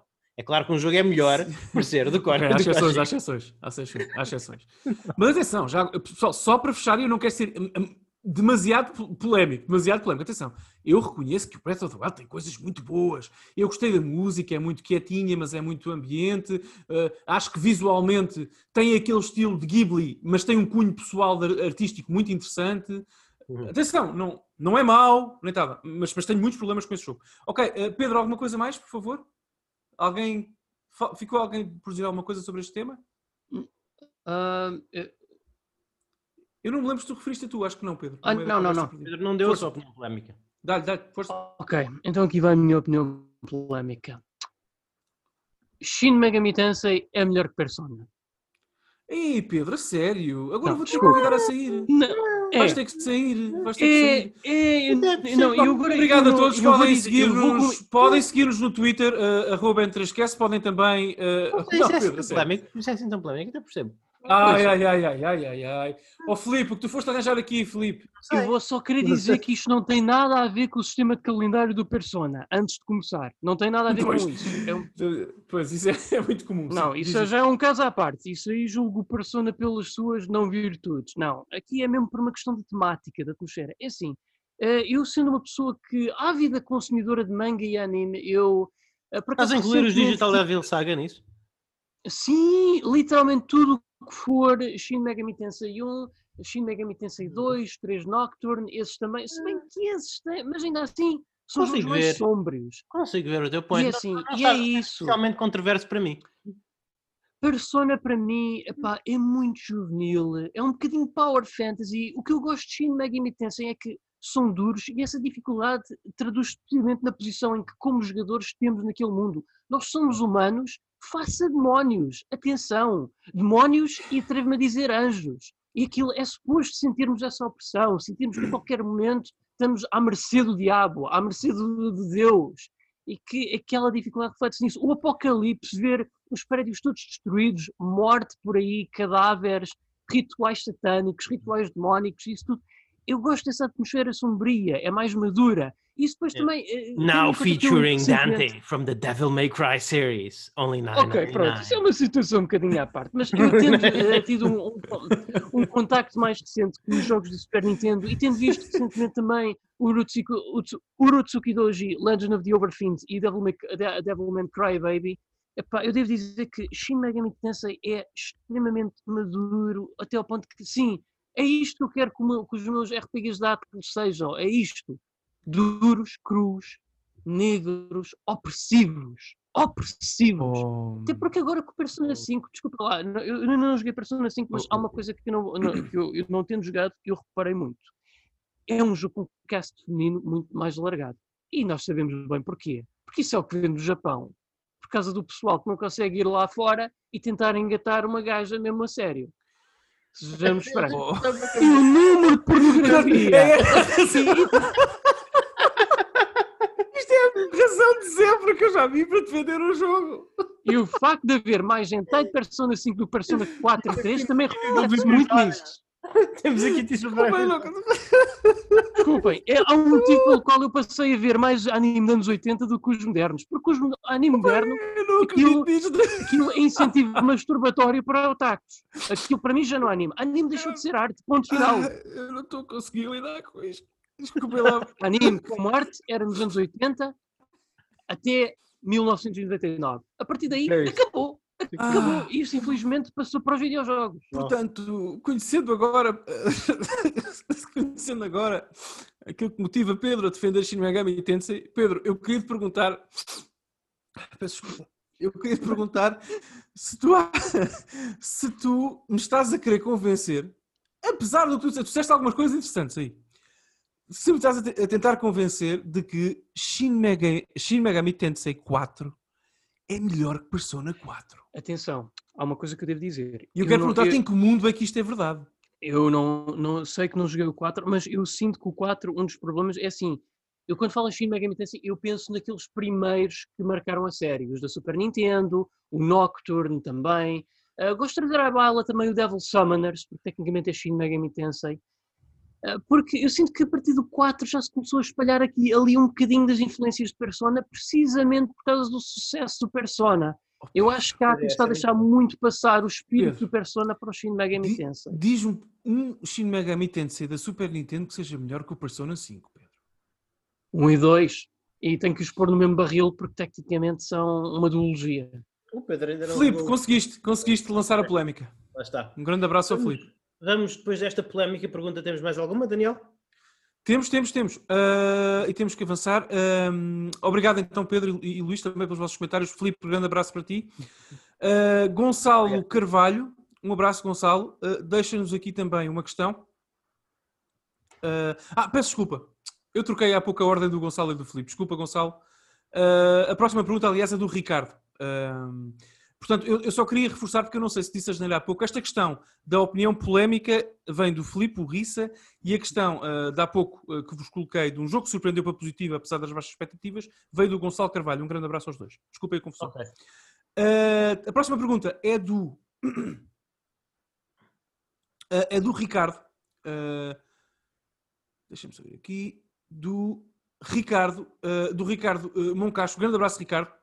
Uh, Ricardo, tu foste um dos muitos ouvintes que nos deixou, deixou muitas questões uh, e, portanto, deixaste. Acho, acho que no teu caso foram duas ou três, não me lembro.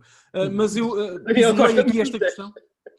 Não, não, não. Houve um, um, um, um, ouvinte, esse sim, que foi o Rui, que vem a seguir, que nos deixou umas seis ou sete. Okay. Mas o Ricardo acho que foram duas ou três. portanto, Ricardo, eu isolei aqui uma das tuas questões.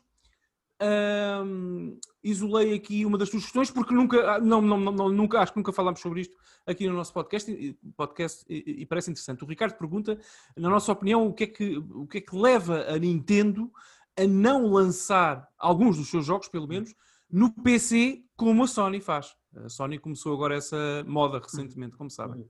Não sei se tem alguma opinião sobre isto. Eu, eu acho Pá, que, eu. Ok.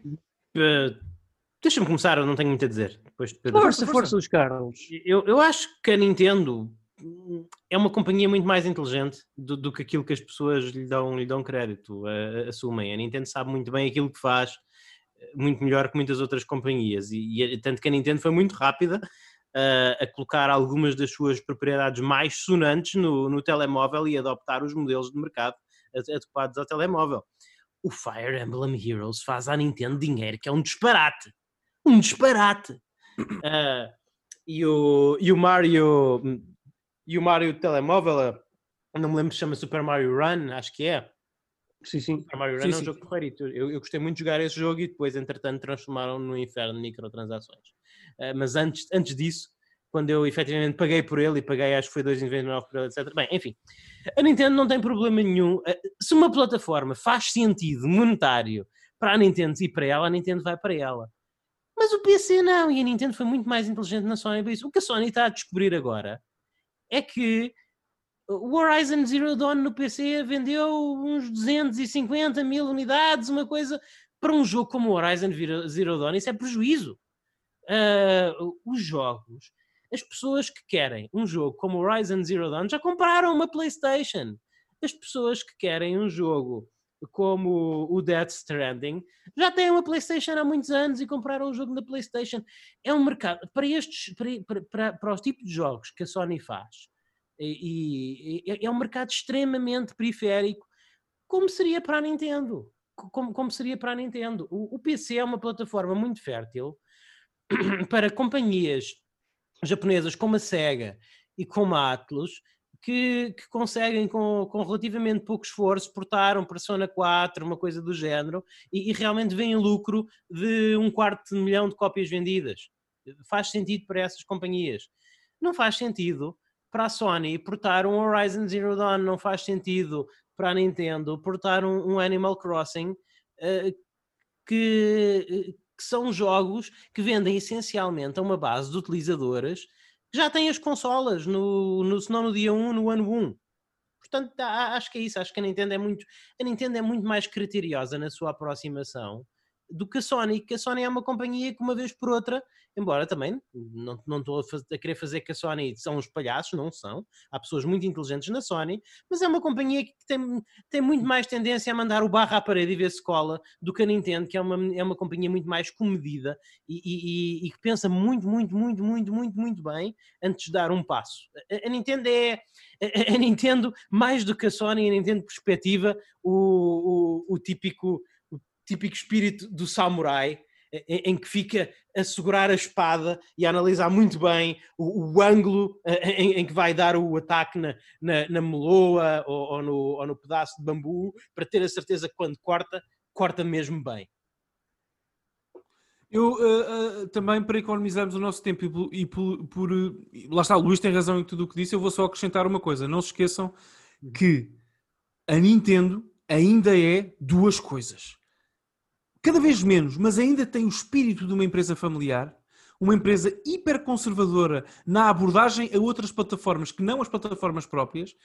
Uh, e não se esqueçam de uma coisa, e, e- e nesse sentido a Nintendo tenta valorizar sempre o seu próprio hardware juntamente com o software, as suas plataformas, o seu ecossistema, isso vale muito para a Nintendo. Portanto, eh, fugir desse ecossistema nativo é problemático, é problemático para eles mentalmente até, em Kyoto. Eh, E não se esqueçam de outra coisa. A Sony, comparativamente, Ricardo, a comparação é tua, não é minha, mas comparativamente, a Sony é uma empresa muito mais ocidentalizada e americanizada que a Nintendo. A- Sony vê o PC com olhos de uma companhia que compreende o espaço PC e a necessidade, eventual necessidade, e nos proveitos financeiros que daí vêm, colocar algum do seu IP no PC. A Nintendo olha para um PC e pensa em fazer jogos utilizando um PC para os lançar em consola. Eles não têm qualquer. Pegando nas palavras do Luís, eh, as pessoas mais inteligentes que, que, e mais capazes e competentes da indústria, muitas delas estão associadas à Nintendo. E claro que toda a gente nem Kyoto sabe do valor que o mercado PC tem. Não é isso.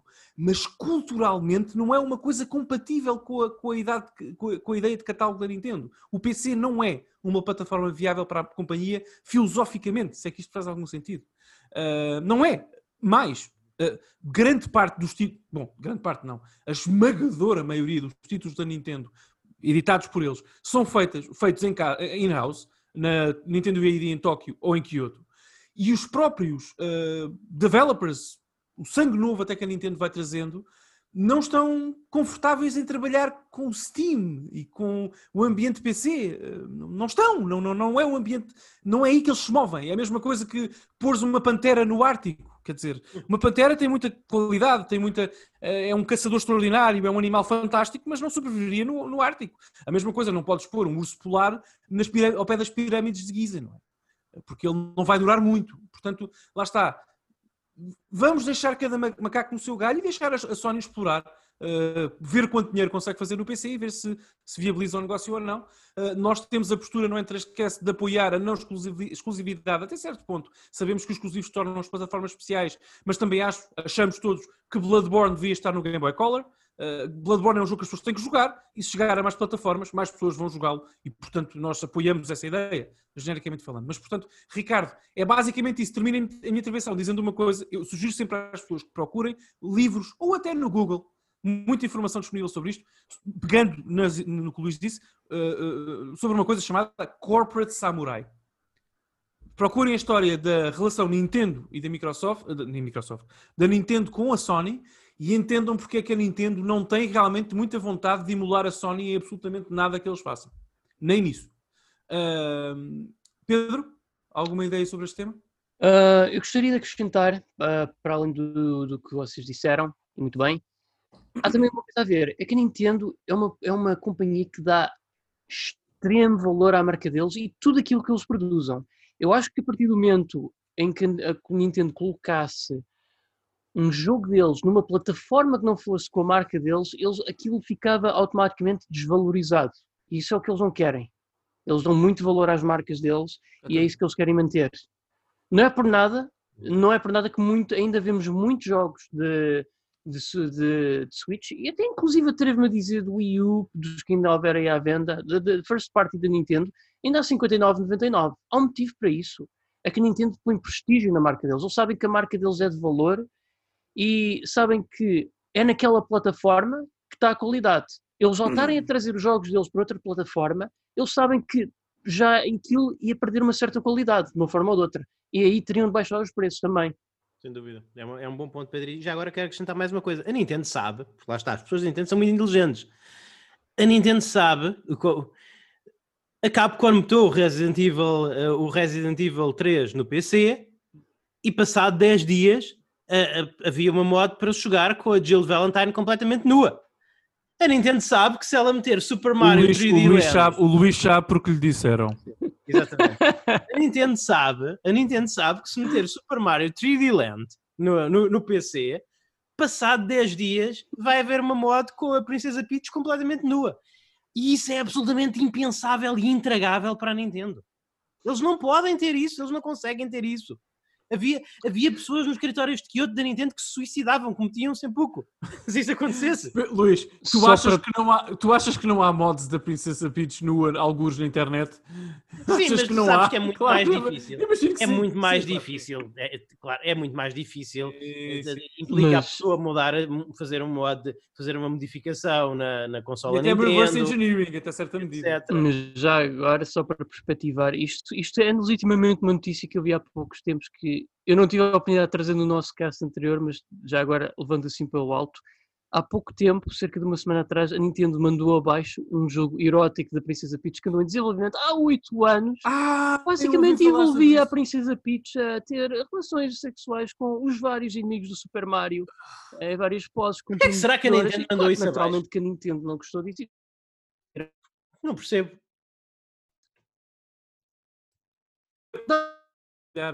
mas hum? mandaram abaixo. Para muita pena do Pedro, que esse jogo tenha ah, morrido. Eu não percebo, não percebo porque é que a Nintendo tomou esta atitude. tomou esta atitude de desvalorizar oito anos de trabalho de fãs. Realmente. Eles também já agora mandaram abaixo, mas isto já tem décadas, eles mandaram abaixo um filme, uma, uma paródia pornográfica chamada Super Orneo Brothers, Pronto. os quais eles Pedro, não, não, andaram não, vamos parar de falar no teu conhecimento Pedro, de paródias Pedro. pornográficas, porque senão temos. Não... Faz um episódio premium sozinho acerca disso. Vá. Ok, Ah, vamos avançar então se concordarem. Uh, uh, eu fiz uh, porcaria, como sempre. Uh, eu confundi as perguntas das pessoas. Recapitulando, o Pedro Simões perguntou-nos sobre os jogos que nos surpreenderam pela positiva. O Filipe Rissa falou-nos, pediu-nos uma opinião sobre polémica a cada um. O Ricardo, aqui, esta questão da Nintendo. E Gonçalo, Gonçalo Carvalho. Agora é que vamos à tua questão. Desculpa, Gonçalo, ter confundido há pouco. A questão do Gonçalo é: a Sony Uh, vai ter mais alguma surpresa para a PS5 antes do lançamento? Alguma coisa que ainda não tenha sido anunciada? O que é que vocês acham? Não. Também acho que não. Eu também Desculpa, não. Gonçalo, não. Não. Eh, Eu também acho, não, muito sinceramente. Mais, mais depressa vejo a Microsoft como uma surpresa antes de lançar a Xbox One Series X do que a Sony. A surpresa que pode acontecer é, menos, é negativa, que tem a ver com os problemas de retrocompatibilidade que vão ser revelados em breve, mas enfim. Sim. Uh, Sim. Vocês já conhecem isso, já anda no Reddit a circular. Claro, claro, claro. Eu, Eu também vou- tentei fazer eco disto no Eu, Twitter. eu- Sim, eu sim. não conto desligar a minha PlayStation 4 eh, em breve. Nope. Nope. Eh, mas, No, sir. mas ouçam, eh, posso acrescentar, já que não tenho uma resposta direta ao Gonçalo, desculpa Gonçalo, mas realmente acho que Sim. não. Mas que a competição é uma coisa muito boa. Porque vocês estão-se a queixar da, da, da eventual possibilidade da retrocompatibilidade da PlayStation 4 não ser muito boa. Ah, eu garanto-vos que se não fosse por causa da Xbox Series X, a PlayStation 5 não só não teria retrocompatibilidade nenhuma, zero, como provavelmente custaria 600 euros. Portanto, é, é isto que eu tenho a dizer. Luís? Acho que perdemos Luís Ah, Bagalhães. ok, voltei, voltei, voltei. Houve aí um soluço de internet, pedimos desculpa, pessoal. Ah, Estava a dizer que a rea- eu não podendo, resolver, não podendo responder à pergunta do Gonçalo, eh, queria só ressalvar que realmente ahm, a competição é uma coisa muito boa e ainda bem que ainda, tem, ainda vem, vai havendo competição neste mercado. Uhum. Porque se não fosse pela Xbox Series X, eu garanto-vos que vocês não tinham que reclamar da retrocompatibilidade da PlayStation 5 porque ela simplesmente não existiria e mais a PlayStation 5 provavelmente custaria 600 euros. Mas Luís Carlos, mas agora não querendo entrar aqui em debates, mas há uma razão e uma desculpa, que já agora acrescento, pela qual a PlayStation 5 tinha todo o dever de ter retrocompatibilidade, não digo que vá lá a 100%, mas daquele é igual. mi- mítico, exatamente. É a mesma Aliás, eu, li- eu lembro-me que inicialmente, quando a PS4 foi lançada, que tinha-se falado, e mesmo isto acho que foi bem por empresários da Sony, que aquela arquitetura 32 bits semelhante a um PC era para salvaguardar a retrocompatibilidade no futuro com, com, outro, com su- sucessoras da marca PlayStation. Pelo menos era esse o Mas, mas ó Pedro, o problema não é esse. Nós já sabemos, o próprio Jim Ryan disse que a PS5 vai ser retrocompatível, palavras dele, eh, com cerca de 90, 99% no catálogo da PS4. Portanto, tu, tu estatisticamente vais poder correr os, os teus discos todos da PS4. Pode haver uma exceção ah, na Eu não vou PS5. poder- eu não vou poder correr um. Qual? Não sei, mas no- nos cento e poucos Ah, vai tá haver. sim, ok, sim. Ok, ok, ok. Já agora, Luís, eu vou avançar depois para a próxima pergunta. Eu peço que possas ver se possas parar de descarregar o jogo pornográfico da Peach, uh, Sim, sim. porque a tua largura de banda está de facto muito uh, baixa e o, próprio, o nosso próprio programa de gravação está a dar esse sinal. E ouvimos com dificuldade. Mas Pedro, uh, houve, o problema é, por exemplo, cross saves. P- Tu compras um jogo PS4, eh, oferecem-te um free upgrade para a PS5 e depois o teu, o teu save não passa para a PS5. Epá, É percebes? mau. É, Não, e muitas coisas dessas que, que- que vão ser reveladas em breve já estão disponíveis no Reddit. Tu e eu também falámos sobre isso ao longo da semana e eu fiz também um, um apanhado disso no Twitter para as pessoas lerem do que ia acontecer. Muita confusão em relação aos saves locais, a cloud. Há uma grande confusão no, no- no- no que vai dizendo. A Sony deveria já ter feito aquilo que a Microsoft fez, que era anunciar oficialmente aquilo que vai ser possível fazer e o que não vai ser possível fazer, pelo menos para dar ao consumidor essa informação. Ahm, espero que não existam muitas desilusões a quando do lançamento da PS5 no que a retrocompatibilidade diz respeito. Mas as pessoas, mas também convido os nossos ouvintes a, a pesquisarem. Pesquisarem, para tomarem uma decisão informada. É, importa dizer isso. Sim. Muito bem, se concordarem, então avançamos. Temos só mais duas perguntas. Querem dizer mais alguma coisa? Não. Ok. Uh, muito rapidamente. Era pedir desculpa uh, ao Rica- Gonçalo por não termos dado grande resposta. Sim, desculpa, Gonçalo, mas muito obrigado. Uh, Ricardo, obrigado também.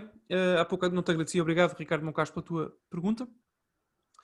Rui Santos, o nosso ouvinte, Rui Santos, um grande abraço. Rui também é ouvinte premium, se não me falha a memória. O Rui colocou-nos colocou sete questões. Rui, eu peço-te imensa desculpa, mas eu tive que faz- fazer alguma curadoria porque é muita coisa e, e o tempo não estica e também para dar espaço às outras pessoas. às Guardar outras para outros programas. E para guardarmos para outros programas. Uhum. E aliás, eu não vou ter tempo provavelmente para- para dizer isto, digo já, no fim digo já, digo já, pessoal, se a vossa pergunta, o vosso tópico não foi debatido aqui por nós hoje, será no futuro, num outro Uhum, programa, ok? Portanto, eu não- Exatamente. eu não consegui, eu não posso trazer tudo aqui. Uh, Sim. Peço desculpa. Uh, uh, o, o Rui, ainda assim, o Rui colocou tantas questões que eu, para honrar também aquilo que ele disse e o tempo que ele, que ele, que ele, que ele usou uh, para comunicar connosco, eu, com a vossa permissão, trouxe aqui duas que me parecem interessantes. E, e passo a ler a pergunta dele exatamente como ele escreveu. Como será, a primeira pergunta, como será pegar num miúdo de 10 anos e colocá-lo à frente de um Super Mario 2 ou de um Super Mario Galaxy? Uh, sim, eu sei, vocês gostam de ambos, mas por exemplo de Sonic também. Uh, mas um miúdo de hoje que nunca tenha jogado e não seja vosso filho, terá paciência para o Sonic e para esses jogos mais antigos? Uh, essa dos jogos mais antigos fui eu que acrescentei, não, não foi o Rui. Uh, o, que, é- o que é que vocês acham? Que, que- que validade, ou melhor, perguntando ao contrário, estes jogos que nós consideramos hoje clássicos, o Luís há pouco falou do Sonic 3, uh, o Super Mario Galaxy, que eu vou sempre dizer que é o melhor jogo que a Nintendo já desenhou de sempre. Esses jogos têm, terão prazo de validade ou o meu filho, que tem agora 4 anos, quando tiver 24, poderá desfrutá-lo, da- da- poderá desfrutar deles e sentir o mesmo que nós sentimos quando, quando jogámos pela primeira vez? O que é que acham? Bem, em primeiro lugar, há a ressalvar que eu não interajo com crianças que não me sejam ligadas por sangue. Portanto, há isso. Portanto, na- na- naturalmente, eu fazer isso com uma criança seria sempre meu filho, e, e, e se- sendo meu filho, não pode não gostar de Mario Galaxy. Não, não, não pode. Não, não, não, isso- São desagradáveis. É assim, é, é- é assim, filho está ali à porta. Não, é assim. Epá, ainda se fosse, fossem drogas ou qualquer coisa assim, uma pessoa até. Ah, pronto, não. queres meter as drogas, drogas. Agora, não gostar de Super Mario Galaxy, é ali. Não. Desculpa, não, não pode ser. Filho está ali à porta. Não é? é pode dizer. vai, vai, faz-te faz a vida. Mas enfim, mas ouve, eu acho que eh, isso é uma coisa que nós falamos muito e obrigado. obri- foi Rui, foi Rui, não foi que trouxe a. Foi Rui, Rui, obrigado, Rui. Obrigado, Rui, por trazer esta pergunta. Ouçam, eh, as crianças têm ainda mais capacidade de apreciar os verdadeiros clássicos do, que- do- do que nós, porque nós, entretanto, já temos muitos vícios e muitas manias criadas ao, ao- ao- ao- porque consumimos o- os jogos mais recentes. Eu, por exemplo, o Pedro ah, desafiou-me e recomendou-me a jogar um jogo para nós gravarmos um premium eventualmente, o Arx Fatalis. E- eu, eh, no início, estava a gostar muito, muito, muito a encaixar-me no jogo. Porquê? Porque isto é um jogo com uma filosofia de design super complexa, de há muitos anos atrás. Eu estava a jogar isto como se fosse um RPG de 2020, então havia muitas nuances que eu não apanhava. Por exemplo, há uma altura em que eu estava encravado, parecia até que o jogo estava bugado, mas não, eu é que não tinha eh, vasculhado adequadamente um quarto e se não teria encontrado, teria ao levantar a almofada da cama de uma personagem, teria encontrado lá uma chave que precisava para progredir. Tu num jogo em 2020 não esperas que as chaves estejam escondidas debaixo de uma, da almofada de uma cama de uma personagem, a menos que ou isso esteja escrito no teu quest log ou tenhas um waypoint a apontar para a cama da personagem. Portanto, o- o- os jogos antigos têm muito sumo. Os jogos antigos têm muito sumo e quando são quando são maus, envelhecem mal, mas quando são bons, envelhecem muito bem. E, e uma pessoa Concordo. que chega a eles sem vícios vai apreciá-los, de certeza, de certeza, de certeza, Concordo contigo. que, de, de Uhum. certeza que uma criança que não tenha eh, vícios, de, sei lá, de ter passado três anos com, com, com- de nariz no ecrã de telemóvel a, a- a jogar eh, jogos free to play, e, e que não tenha uma, uma expectativa um bocadinho deturpada do que é um videojogo, de certeza que essa pessoa vai, que essa criança vai gostar de Super Mario Galaxy, porque Super Mario Galaxy é, é um jogo feito para crianças e, e, para, de certa forma, fazer o adulto reviver aquilo que é ser criança, porque é, é um jogo que prima, é um jogo que permeia a, a, tua vontade de explorar, de brincar. Nós não jogar, é, é, é, jogar é, uma, é uma das poucas ocasiões em que a língua portuguesa é tão rica, é, tão rica, fica um bocadinho aquém da, da língua inglesa. Os ingleses dizem muito melhor, porque os ingleses chamam a, jogar, chamam a tudo play. Chamam a música play, chamam a teatro play, chamam a jogos play, chamam a, a desportos play. E sim, e é isso. E, e é isso. Há, há, um, há um play universal. E, e, nós, de certa forma, nós, nós estragamos um bocadinho os jogos por lhe chamarmos jogos. Porque há, há qualquer coisa um bocadinho mais profunda nestas atividades. São atividades de play, são atividades uhum. lúdicas. E, jogar um jogo, jogar um jogo como Super Mario Galaxy é, é, é, é, é tão válido como tocar violoncelo ou como, ou, ou como dançar um samba. Sem dúvida. Eu quero só dizer que ah, esta, obrigado Luís, eu concordo com tudo o que tu disseste e agradecer mais uma vez ao Rui ah, a questão que nos enviou, porque quando eu li a tua questão, Rui, ah, bateu, bateu cá dentro, porque vocês estão a ouvir isto um domingo, ou pelo menos o podcast sai um domingo. Na semana que passou, aconteceu uma coisa mágica, e sendo eu o único pai aqui do nosso painel, tenho uma, uma, uma adorável cria de 4 anos uh, adorável e, e, e, e, que está inacreditavelmente online para o mundo e para estas coisas e para música e jogos. Ele está totalmente online para essa vertente artística da vida, o que é uma coisa extraordinária e que muito me. Sou um pai muito babado também nesse sentido e noutros. Uh, e, e, e, que remédio tem ele, porque o pai, em vez, em vez de lhe comprar coisas, continua a gastar dinheiro em jogos. Portanto, como eu estava a dizer, como eu ia dizer, com licença, Portanto, isto não aconteceu. Como eu ia dizer, deixa-me falar se faz favor, como eu ia, como eu ia dizer, no início desta semana aconteceu uma coisa fantástica. O meu filho anda apaixonado pelo Donkey Kong. Ele gosta do Donkey Kong, gosta, é uma personagem, uma personagem cartunesca, divertida, pronto, como é uma criança, gosta da imagem do Donkey Kong, da Diddy Kong e tudo mais. Ele gosta muito da imagem do Donkey Kong. E, e, e, e ele pediu-me, quase organicamente, para jogar o, Donkey Kong. Ele queria jogar um jogo de Donkey Kong. Foi uma coisa divertidíssima. Foi muito orgânico, foi um bocadinho do nada. E eu tinha. Isto é incrível, é rigorosamente verdade. Eu tinha o disco do Donkey Kong Tropical Freeze uh, na Wii U. E tinha literalmente, eu tenho a tablet da Wii U num stand na sala, peguei na tablet, liguei e dei a tablet para ele jogar. E ele começou com os seus pequeninos dedos, tem 4 anos, reforça essa ideia, a, a, brincar, não é? Com o jogo, sem sinceramente, sem ter um conhecimento mecânico muito profundo, a, a brincar, que eu expliquei, ele carregava nos botões, saltava com o Donkey Kong, mergulhava para uma zona inicial do jogo, tem uma espécie de marzinho, micro piscina, podemos saltar uh, com o Donkey Kong, para a qual podemos saltar com o Donkey Kong, e ele estava fascinado com aquilo, e pediam para o ensinar a saltar em cima dos inimigos, dos pássaros, ou o que é que o jogo tem no, no design. E aquilo marcou-me profundamente, porque é o que o Luís estava a dizer. Isto prova duas coisas. Em primeiro lugar, que o Luís tem razão, que um bom jogo é bom jogo para sempre, e prova outra coisa. Para mim, eu, eu acredito nisto com tudo, todo o meu ADN, com tudo o que eu tenho. Bom design. É intemporal. Um, bom design é intemporal. E, Pedro, tem o impacto em nós semelhante à música no que ritmo uh, e, e, e, e impacto até emocional diz respeito. Porque um jogo, um Donkey Kong bem desenhado é um jogo ritmo, rítmico. É quase como tocar piano, saltar e navegar pelos, pelos níveis. E, e as crianças, sobretudo as pequeninas, como o meu, como o meu filhote, têm, esse, têm essa disponibilidade natural para absorver esses ritmos, ok? Um, e eu, eu notei isso, ok. Hum. Este, o, o meu filho está, está, a gostar deste jogo com a pouca experiência que tem, tentando, tentando carregar nos botões, mas percebendo para onde é que tem de ir e tudo mais, ele está a gostar por causa do bom design. E o bom design de videojogos é uma arte maior no século XXI, pessoal. É uma arte maior. Uhum. Uh, não tem, não temos naturalmente o arcabouço, nem o passado, nem a história, por exemplo, da música, que é uma coisa tão antiga como nós, humanos, quase, é incomparável, mas tem um impacto semelhante. e, e importa na vida das pessoas. E eu acho que bom design de videojogos é, significa muito.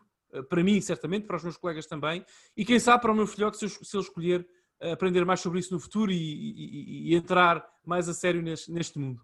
Um, e portanto, uh, acho que respondemos. Já vou passar a palavra, Pedro, mas da minha parte e da parte do Luís, uh, Rui, acho que respondemos à tua, à tua pergunta. Sim, uh, sim. eu espero que o meu filho, se amanhã, se ele quiser jogar Sonic 3, vai jogar para se divertir, não vai ter uma, uma, uma ligação íntima com o jogo, mas como o jogo está bem desenhado, vai facilitar a integração dele e vai se divertir. E, e com o passar dos anos, até dos próximos anos, vai começar a criar aquilo que eu também criei muito cedo, um bocadinho mais à frente da idade dele, mas por aí, que foi o gosto e a sensibilidade, sobretudo sensibilidade para bom design. De repente, esta ideia. Portanto, tal como o Pedro, como o Luís disse, eu espero que, que o meu filhote tenha a decência de adorar Mario Galaxy, senão a porta de facto é serventia a casa, Pedro. Uh, eu acho que quando se é novo é muito mais fácil eh, termos uma maior abertura a diversas experiências, principalmente tendo em conta que não há experiência, não há assim uma, como é que eu ia te explicar? Não temos assim bases com que pegar, com que comparar essas experiências. Sinto que, por exemplo, os jogos de anteriormente que nós jogávamos mais frustrantes, como os Ultra Disc da vida e assim, epá, eu acredito que nós agora podemos nessas experiências criticámos-las de uma forma muito, um bocadinho enraivecida, até atrevo a dizer, mas um miúdo, por exemplo, que perca no Ultra Disc, isso não se vai ralar por dois motivos. Para já, não tem nenhuma base com comparar o Beast. E depois, também, uh, há outra coisa, tem tempo, coisa que nós não temos. E eu tendo tempo, pode-se dedicar mais. Agora, claro, se me fossem perguntar Uh, então, mas qual é, ao miúdo de 10 anos, o que é que, é, o que, é que lhe vais dar primeiro? O Mario Galaxy ou o Ultra Beast? Well, Mario Galaxy, mas também não vou privá-lo do Ultra Beast. Eu acho que. O Pedro quer mais uma parte do Ultra Beast. E a SEGA concorda contigo. sim, sim, Ultra Beast confirmado na PS5, lançamento. Ouviram aqui?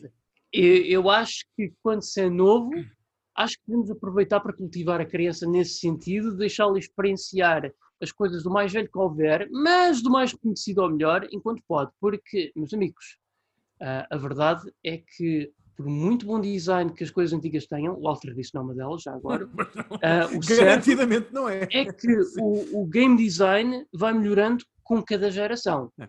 E as falhas, até mesmo nos melhores jogos, vão se notando cada vez mais. Quer queremos, quer não.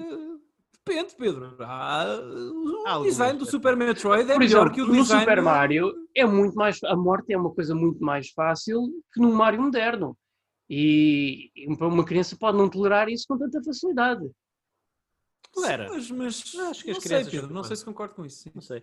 Eu, eu, agora de repente vejo uma visão que eu, eu acho que eu quero criar uma. Eu acho que eu quero criar uma identidade de caridade com fins não lucrativos uh, para ir distribuir cópias de Altered Beast aos países do terceiro mundo.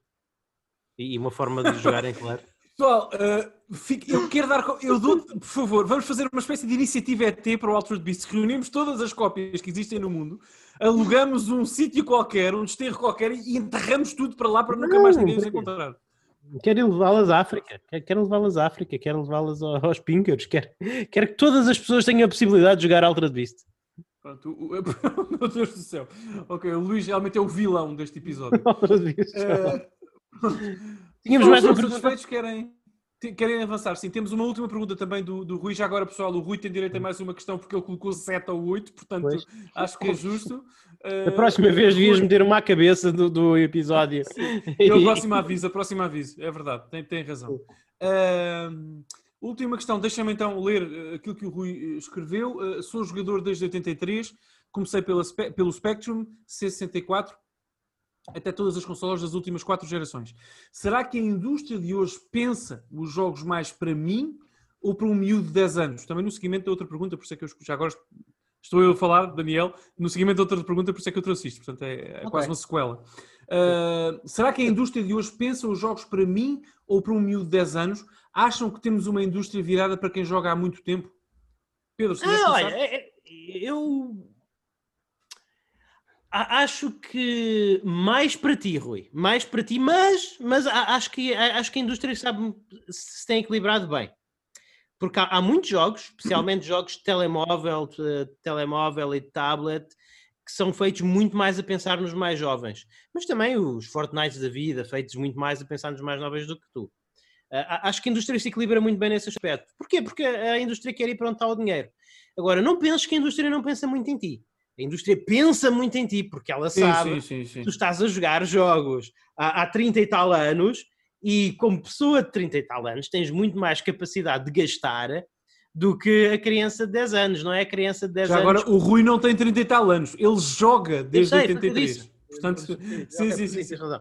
Mas pronto, mas lá está. Mas que uma, uma pessoa Sim, com a sim. tua idade tem muito mais, tem muito mais capacidade eh, monetária para investir num- numa. Não é a criança de 10 anos que vai comprar a PlayStation 5 com dois jogos no lançamento. São as pessoas como nós ou como o Rui. Eh, então a indústria, a indústria pensa muito em nós. A indústria pensa muito em nós. E acredito que pense mais em nós do que pensa no miúdo de 10 anos. Se bem que também há muitas, há cada vez mais companhias a pensar no miúdo de 10 anos e não da melhor forma, não da melhor forma. Então, eh, as- inclusive, os modelos de negócio mais predatórios são focados para esses miúdos de 10 anos. Portanto, não é na melhor forma. Mas em termos de game design, há game design a pensar nesses miúdos de 10 anos, sim, mas menos. A maior parte do. No que se falamos de game design, a maior parte é, é feita a pensar em nós. É feita a pensar em pessoas que estão nisto há muitos anos. E isso para mim é um bocadinho até problemático. Porque eu costumo dizer que uma das razões pelas quais é mais, pelas quais é mais difícil as pessoas eh, vincularem-se ao videojogo tradicional e, e estarem e, e as, e as crianças e, e os jovens jogarem mais nos tablets e nos telemóveis é, é- é que a progressão é, é- é muito grande. Nós começámos a jogar, quando nós começámos a jogar era fácil, malta. O- o os jogos não eram muito fáceis, mas a maneira de, de- de interagir com os jogos era. Nós tínhamos comandos com dois botões, o comando da Nintendo tinha dois botões. O, da Master Nintendo System original. também. O meu primeiro joystick para Commodore Amiga tinha dois botões. Eh, o- depois a Mega, Mega Drive, eh, Mega Drive tinha três botões e, e um, e um direcional. Então, ho- hoje em dia, uma, uma criança, e, e é claro que as crianças têm, são muito inteligentes e têm muita capacidade de adaptação. Epá, ma- mas dão para a criança, um, dão para as mãos de uma criança de 6 anos um DualShock, um, um- DualShock 4 com uh, 1, 2, 3, 4, 5, 6, 7, 8, 9, 10, 10 botões, dois sticks e uma e um, e um coisa direc- e um manipulo direcional. Epá, é pesado. E um trackpad.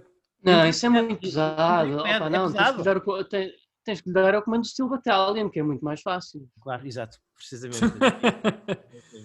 Epá, Mas não, agora é- a Nintendo, a Nintendo contrariou bem isso com os Joy-Cons. Os Joy-Cons são a melhor coisa que aconteceu para crianças. Eu noto isso com o meu filhote, realmente é, é- é fantástico. Mas mesmo assim o tem Joy-Con é, é- tem muitos botões. E são pequeninos, são ótimos para as mãos de são, crianças. já, são pequeninos. A criança se perceber que num botão é para saltar e que consegue mover a personagem com o analógico, Sim, mas sim, eu percebo. claro que, não, mas... claro que não vais dar o próximo, claro que não vais dar o LA no ar à criança, não é? Claro. Tem que ser. Doubt. Claro, mas é, ma- mas, mas lá está, continuas, acho que jo- respondendo à pergunta do Rui, Sim, acho que há uma divisão que a divisão em si é saudável, mas acho que os jogos são mais feitos a pensar para nós do que em crianças. Acho que os jogos que são feitos a pensar mais em crianças, muitos deles não são feitos, não são feitos de uma forma saudável. Acho que é, eu, por exemplo, estamos a falar de opiniões poléticas, eu na minha área, na área do marketing, tenho uma opinião muito polémica. Eu acho que deviam ser proibidos, proibidos os- a, publicidade a crianças. Acho que a publicidade, acho que a publicidade a brinquedos, a coisas do género, devia ser feita para os pais, não targetada às crianças. Acho que não há justificação ética moral para isso. E, e acho que a indústria de videojogos é um bocadinho nesse sentido. A indústria dos videojogos vê as crianças como saquinhos de dinheiro, como uma, vêem as crianças como um bilhete de acesso, eh, mãos livres à carteira dos pais, ao cartão de crédito dos pais, e, e isso é, é muito mau. E, e os jogos são feitos também nesse sentido, na maior parte dos casos. Portanto, eu gostava, acho que há muitos jogos feitos a pensar em nós, e na medida em que, os- em que há jogos feitos a pensar em crianças, eu preferia que não houvesse. Eu, eu, eu- eu concordo com tudo o que o Luís disse e acrescento dizendo uma coisa, Rui. Eu acredito profundamente que uma das grandes diferenças, por exemplo, no mercado que aconteceu da geração passada para esta, portanto, da geração PS3 360 Wii para, para a atual, que vai agora acabar também com, com, com a chegada da PS5 e Series X, mas enfim, para a atual, é que tu quase já não encontras jogos infantis. o conceito. Portanto, por exemplo, aquele, aquele típico conceito do jogo infantil adaptado de um filme da Disney ou da Pixar, como o Brave, o Toy Story e tal, vive agora exclusivamente nos telemóveis. Não há um jogo do Frozen para a PS4. Não há, exatamente por essa razão, que, as razões que o Luís acabou de enumerar. De facto, o mobile ocupou o espaço e o tempo das crianças de tal forma e substituiu a interação que as pessoas tinham com consolas a esse nível. O jogo do Frozen, licenciado, é um jogo de telemóvel, não é um, um jogo de PS4 de 60 euros. Portanto, nesse sentido, eu temo também uh, que algumas, não todas, mas muitas crianças uh, possam perder uh, esse impacto inicial com a magia das, da experiência consola que todos nós tivemos em ter idade e graças também a jogos considerados infantis, algo infantis, ou para crianças, pelo menos, à época. Quantos de nós, quantos dos nossos ouvintes começaram a uhum. jogar com o Rei Leão ou o Aladdin da Mega Drive? Quantos? Uh, um, dos, um dos primeiros jogos que eu joguei na minha vida foi o Asterix da Sega para a Mega, Master System. Pedro, um jogo que tu tanto gostas? Uhum, é verdade, é. é. é era muito comum e eu temo que as coisas estejam a mudar nesse sentido. E, e pegando na minha resposta à tua pergunta anterior, Rui, também tenho medo que se perca o design sagrado quase que um bom jogo de consolas, acessível a um jogo familiar, possa ter. Temos a Santa Nintendo. Temos a Santa Nintendo que tornou a Switch e as suas plataformas todas, também a Wii U era assim, mas a Switch é mais acessível e que tornou os seus jogos em uh, numa espécie de jogos uh, familiares, jogos compatíveis, quase todos, nem todos, mas uh, eu, diria que se calhar o Fire Emblem Three Houses não é um jogo para uma criança de 8 anos jogar, mas pode fazê-lo. Uh, mas, portanto, os seus jogos acessíveis e não infantilizando o conteúdo, torna-o familiar e muito light e, e, bons primeiros jogos para a vida das pessoas. E isso é um mérito, eu dou esse mérito à, à, à Nintendo e acho que é algo incrível que eles fazem. Uh, portanto, Rui, é isso. O problema é exatamente esse. É que não é só, como o Luís disse, não é só a indústria pensar mais em jogos para ti. Pensa quase exclusivamente em jogos para ti. Porque, só para concluir, a indústria de consolas e PC. Repito, mobile uhum. é outra coisa. Eh, esses jogos estão aí. Porque, por exemplo, Rui, quando existe uma reedição de jogos como Flashback ou Another World, na Switch, na PS4, essas reedições não são tanto para o, para o pequeno Joãozinho ir roubar rapidamente o cartão de crédito à mãe para comprar essa reedição. São para ti. As reedições é para que, para que o Rui Santos uh, compre este jogo duas vezes ou três, ou seja, o que for no caso dele. Não é para o pequeno Joãozinho. Uh, portanto, sempre que vês um remaster, uma reedição, remaster depende dos casos, mas os remakes então não há dúvida. Por exemplo, podem dizer-me: Ah, uh, uh, uh, o, Crash Bandicoot 4 vai, vai mover unidades no Natal junto do público mais, mais jovem. Vai, vai, sem dúvida. Mas, mas, esse jogo é sobretudo para quem cresceu com os Crash Bandicoots. Esse é o target deles. E para quem tem 60 euros para gastar nesse jogo agora, é um jogo de 60 euros. Portanto, esse é o target principal. E, e, claro que eles querem trazer as crianças e tal. E eu até acho que esse jogo, por acaso, nem sequer sai na Switch. Se não, se não me falha a memória, eu penso que, que, o Crash 4 não foi anunciado para a Switch. Posso estar enganado. Não, não, não. não. Nós falámos sobre isso. Nós falámos sobre isso. Portanto, eu lembro quando acho... Eu lembro-me quando ele foi anunciado, eu, eu fiz esse comentário e vocês achavam que eu estava louco que ele ia sair de certeza na Switch. Pronto, mas e, o, o Insane Trilogy, portanto, o, re, o, re, o remake do, do, do, do, Crash, dos três jogos do Crash inicial, saiu para Switch. E a não portanto, o não lançamento do 4 da sequela direta para Switch diz-me diz-me que, o, que a publisher, a publisher leu a mensagem. E é exatamente isso que eu estou a dizer. Não são as crianças que estão a comprar estes jogos. És tu, Rui, e sou eu, e o Luís e o Pedro. Porque nós é que temos a nostalgia do Crash. E as crianças não vão. Estão muito ocupadas com o telemóvel e a tablet. Portanto, uh, lá está, uh, Rui, uh, da minha parte e do Luís, aliando-me ao discurso dele, a indústria é quase. Nós é que temos malta. Eu, eu, é quando tinha 10 anos, gastava menos de um décimo do que gasto em videojogos. Jesus! Eu tinha, eu, eu tinha tá, tá, uns 3 jogos, eu tinha talvez uns 3, 4 jogos por ano e era um, um sortudo ao pé dos meus colegas. Agora o Luís tem 3, 4 jogos por semana, portanto é o que mudou. Numa semana fraca, uma semana lenta. Pedro, Pedro algum comentário que tenhas? Uh, eu, por acaso, eu, eu, queria ter aqui uma abordagem um bocadinho mais, mais, não diria radical, mas diferente. É assim, de facto, nota-se que, e, e, dou graças a Deus a isso, porque senão as nossas plataformas atuais estavam minadas de shovelware sem jeito, é que todo, todo esse lixo licenciado deixou de ir para as consolas e passou a estar nos telemóveis. Muito obrigado, porque é aí onde merece estar. Uma, uma má plataforma para jogos merece ter também maus jogos. Uh, mas o certo é que eu também não vou ao ponto de dizer exatamente que a indústria pensa em nós a fazer jogos. Eu acho que pensa naquela. Uh, naquela estranha audiência que não é hardcore como nós, mas também ao mesmo, que é hardcore como nós, mas ao mesmo tempo não é, que é a audiência para quem claramente a Square Enix fez o jogo mais recente da série Thief, que certamente não foi para mim.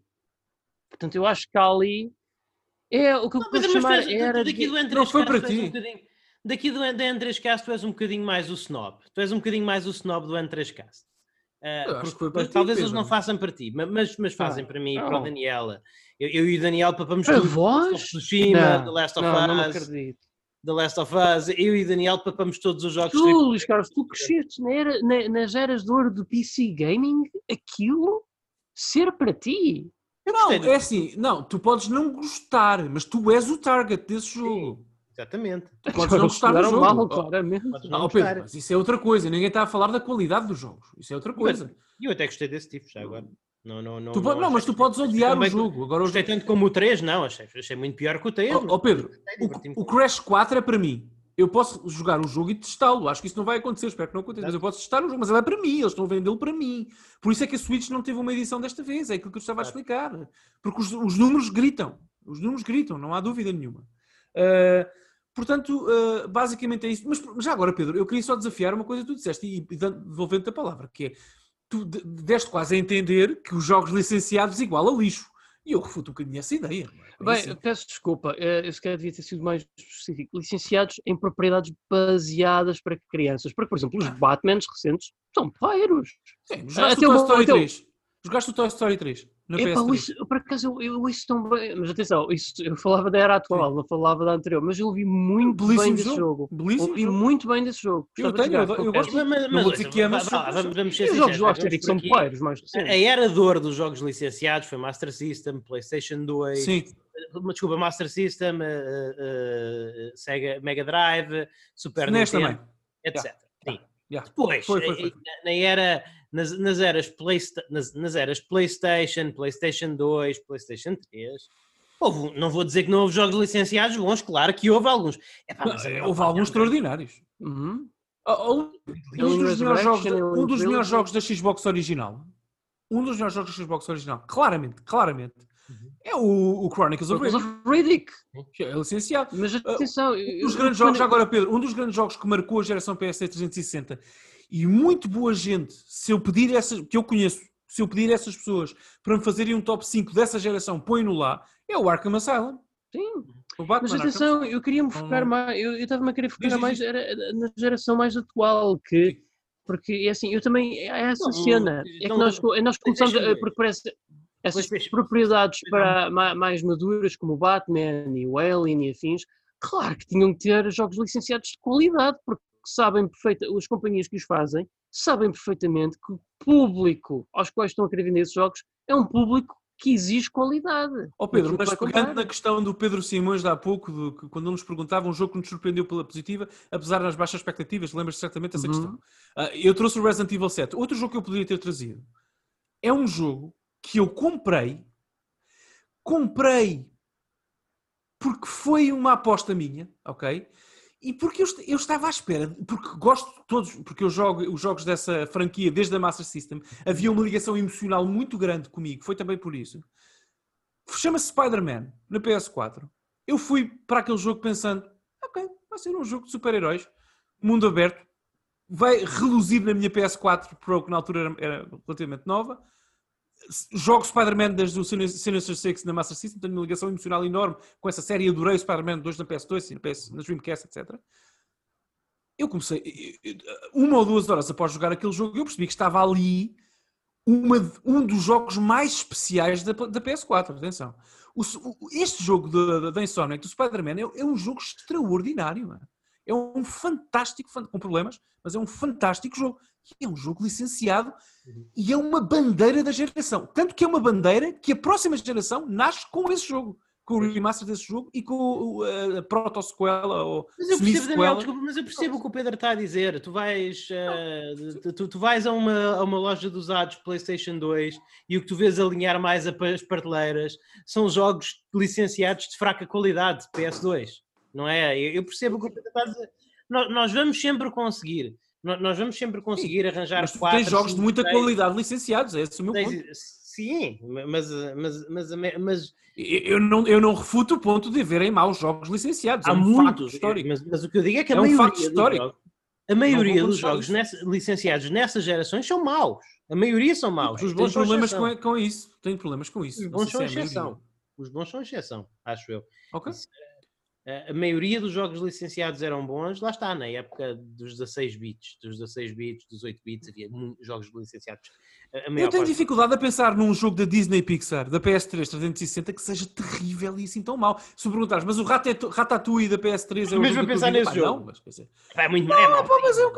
Ah, mas, por exemplo, sim, mas, o Toy mas, Story 2 na Dreamcast é fenomenal. O, o, o, o, Right to Hell e o Drake of the 99 Dragons são piores. Tudo bem. Que o Ratatouille. Ou seja, eu só estou a dizer que, reparem, o meu ponto é, não é por ser licenciado que um jogo é necessariamente mau nem bom. É um jogo, é uma thing. O Super Star Wars é excelente. Uh, uh, o Star Wars Masters of Terra Cassie não. Não. Pronto. Uh, o que é que tem a ser? O que é que tem a licença a ver com isso? Não, não, a, observação é que havia, há uma. É, é que houve um decréscimo de qualidade à medida que as gerações de consolas foram aumentando discutível, mas eu respeito. Okay. Não, não quer dizer que não hajam bons.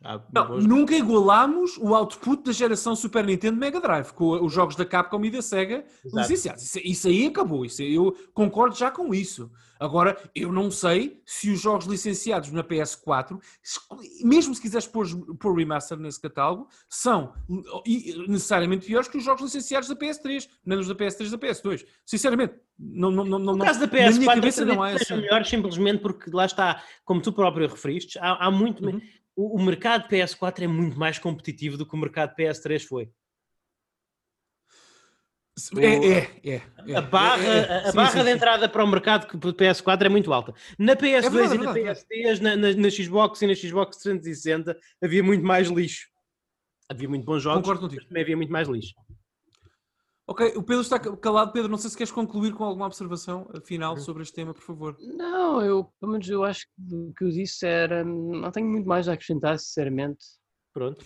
Ok, Rui, olha, desculpa, obrigado. temos transformado a tua pergunta numa pergunta muito pertinente, uh, numa, numa discussão improvisada acerca de jogos licenciados, mas é mas o que é. respondemos à pergunta do Rui. Respondemos, respondemos, respondemos, respondemos, e acho sim, que adequadamente. Sim. Mas o Rui nos dirá se respondemos adequadamente à tua sim, pergunta. Sim, claro. Claro. Uh, obrigado, malta, acho que podemos encerrar. Muito obrigado às pessoas que enviaram, muito obrigado aos ouvintes que enviaram as perguntas e muito obrigado ao Daniel Costa por as ter recolhido e organizado. Muito obrigadíssimo, Daniel. Obrigado. Uh, eu sou no Twitter Luís underscore Maga, podem encontrar-me, falar sobre, falem sobre videojogos comigo, digam-me porque é que eu sou um, um monstro desumano por, por, por, eh, achar que a filosofia de design, de trabalho japonesa nos traz melhores jogos, enfim, falem-me sobre isso, vamos, eh, falem-me sobre isso. Já sabem que nós, este é um Entrescasse gratuito, mas o Entrescasse gratuito existe graças aos nossos contribuidores premium, os nossos contribuidores premium que pagam uma módica quantia de 3 euros por mês para nós gravarmos estes programas e em troca recebem programas exclusivos para eles, uma vez por semana há um episódio extra exclusivamente para os subscritores premium. Eu, um, ouçam malta, é assim, é claro que nós preferimos sempre quando as pessoas subscrevem anualmente, porque nos ajuda a ter um bocadinho mais de previsibilidade no dinheiro que temos, no dinheiro que ganhamos para, uh, para, para pagar as nossas contas. Mas eu convido-vos a subscreverem só por um mês. São 3 euros e têm, por 3 euros, ganham acesso a uma biblioteca eh, já de uns 16 ou 17 episódios premium, portanto são logo por uns meros 3 euros. São ali muitas, muitas, muitas, muitas horas de conteúdo de alta qualidade e decidam se vale a pena. Decidam se valeu a pena. Acho que não é muito. Acho que pedir uh, eh, 3 euros sobre o conteúdo profissionalmente produzido uh, acerca de videojogos não, não é muito. Lá está, uma biblioteca já bastante grande que nós temos. Portanto, eu convido-vos a fazer essa, essa aposta. Uh, Daniel Costa, onde é que as pessoas nos podem encontrar uh, ao N3Cast e a ti? Antes de mais, Luís, só um agradecimento especial mais uma vez ao Carlos, ao André, ao João, ao Pedro, ao Filipe, ao Gonçalo, ao Ricardo e ao Rui pelas questões e lamentar que, não te, realmente foi impossível reunir todas as questões para aqui. Fica para uma próxima vez. Quem não teve as suas questões respondidas uh, aqui, os seus tópicos, eventualmente, se os meus colegas concordarem, voltaremos a fazer isto no futuro e a pedir mais perguntas às pessoas e falaremos sobre tudo. Portanto, acho que correu muito bem, acho que foi divertido para nós e espero, espero que tenha sido interessante para quem nos ouve. Uh, nós estamos uh, no Twitter, N3Cast, uh, por lá, já sabem, ah, mentions, perguntas, comentários, problemas, ameaças, mensagens, o que quiserem. falem connosco, nós respondemos a tudo. eu também estou no Twitter, Godan Sama, G-O-D-A-N Sama, por lá, interajo com muitas pessoas lá, sempre que me, que me dizem coisas eu respondo, e tem sido muito terapêutico para mim a minha presença, o meu regresso ao Twitter. E portanto hum, é isso, uh, Luís. Ah, e também temos o nosso e-mail, claro, desculpa, correio.n3.net, muito importante. Da mesma forma que, que, que, o nosso Twitter, nós respondemos a todos os e-mails, todas as questões, todas as mensagens.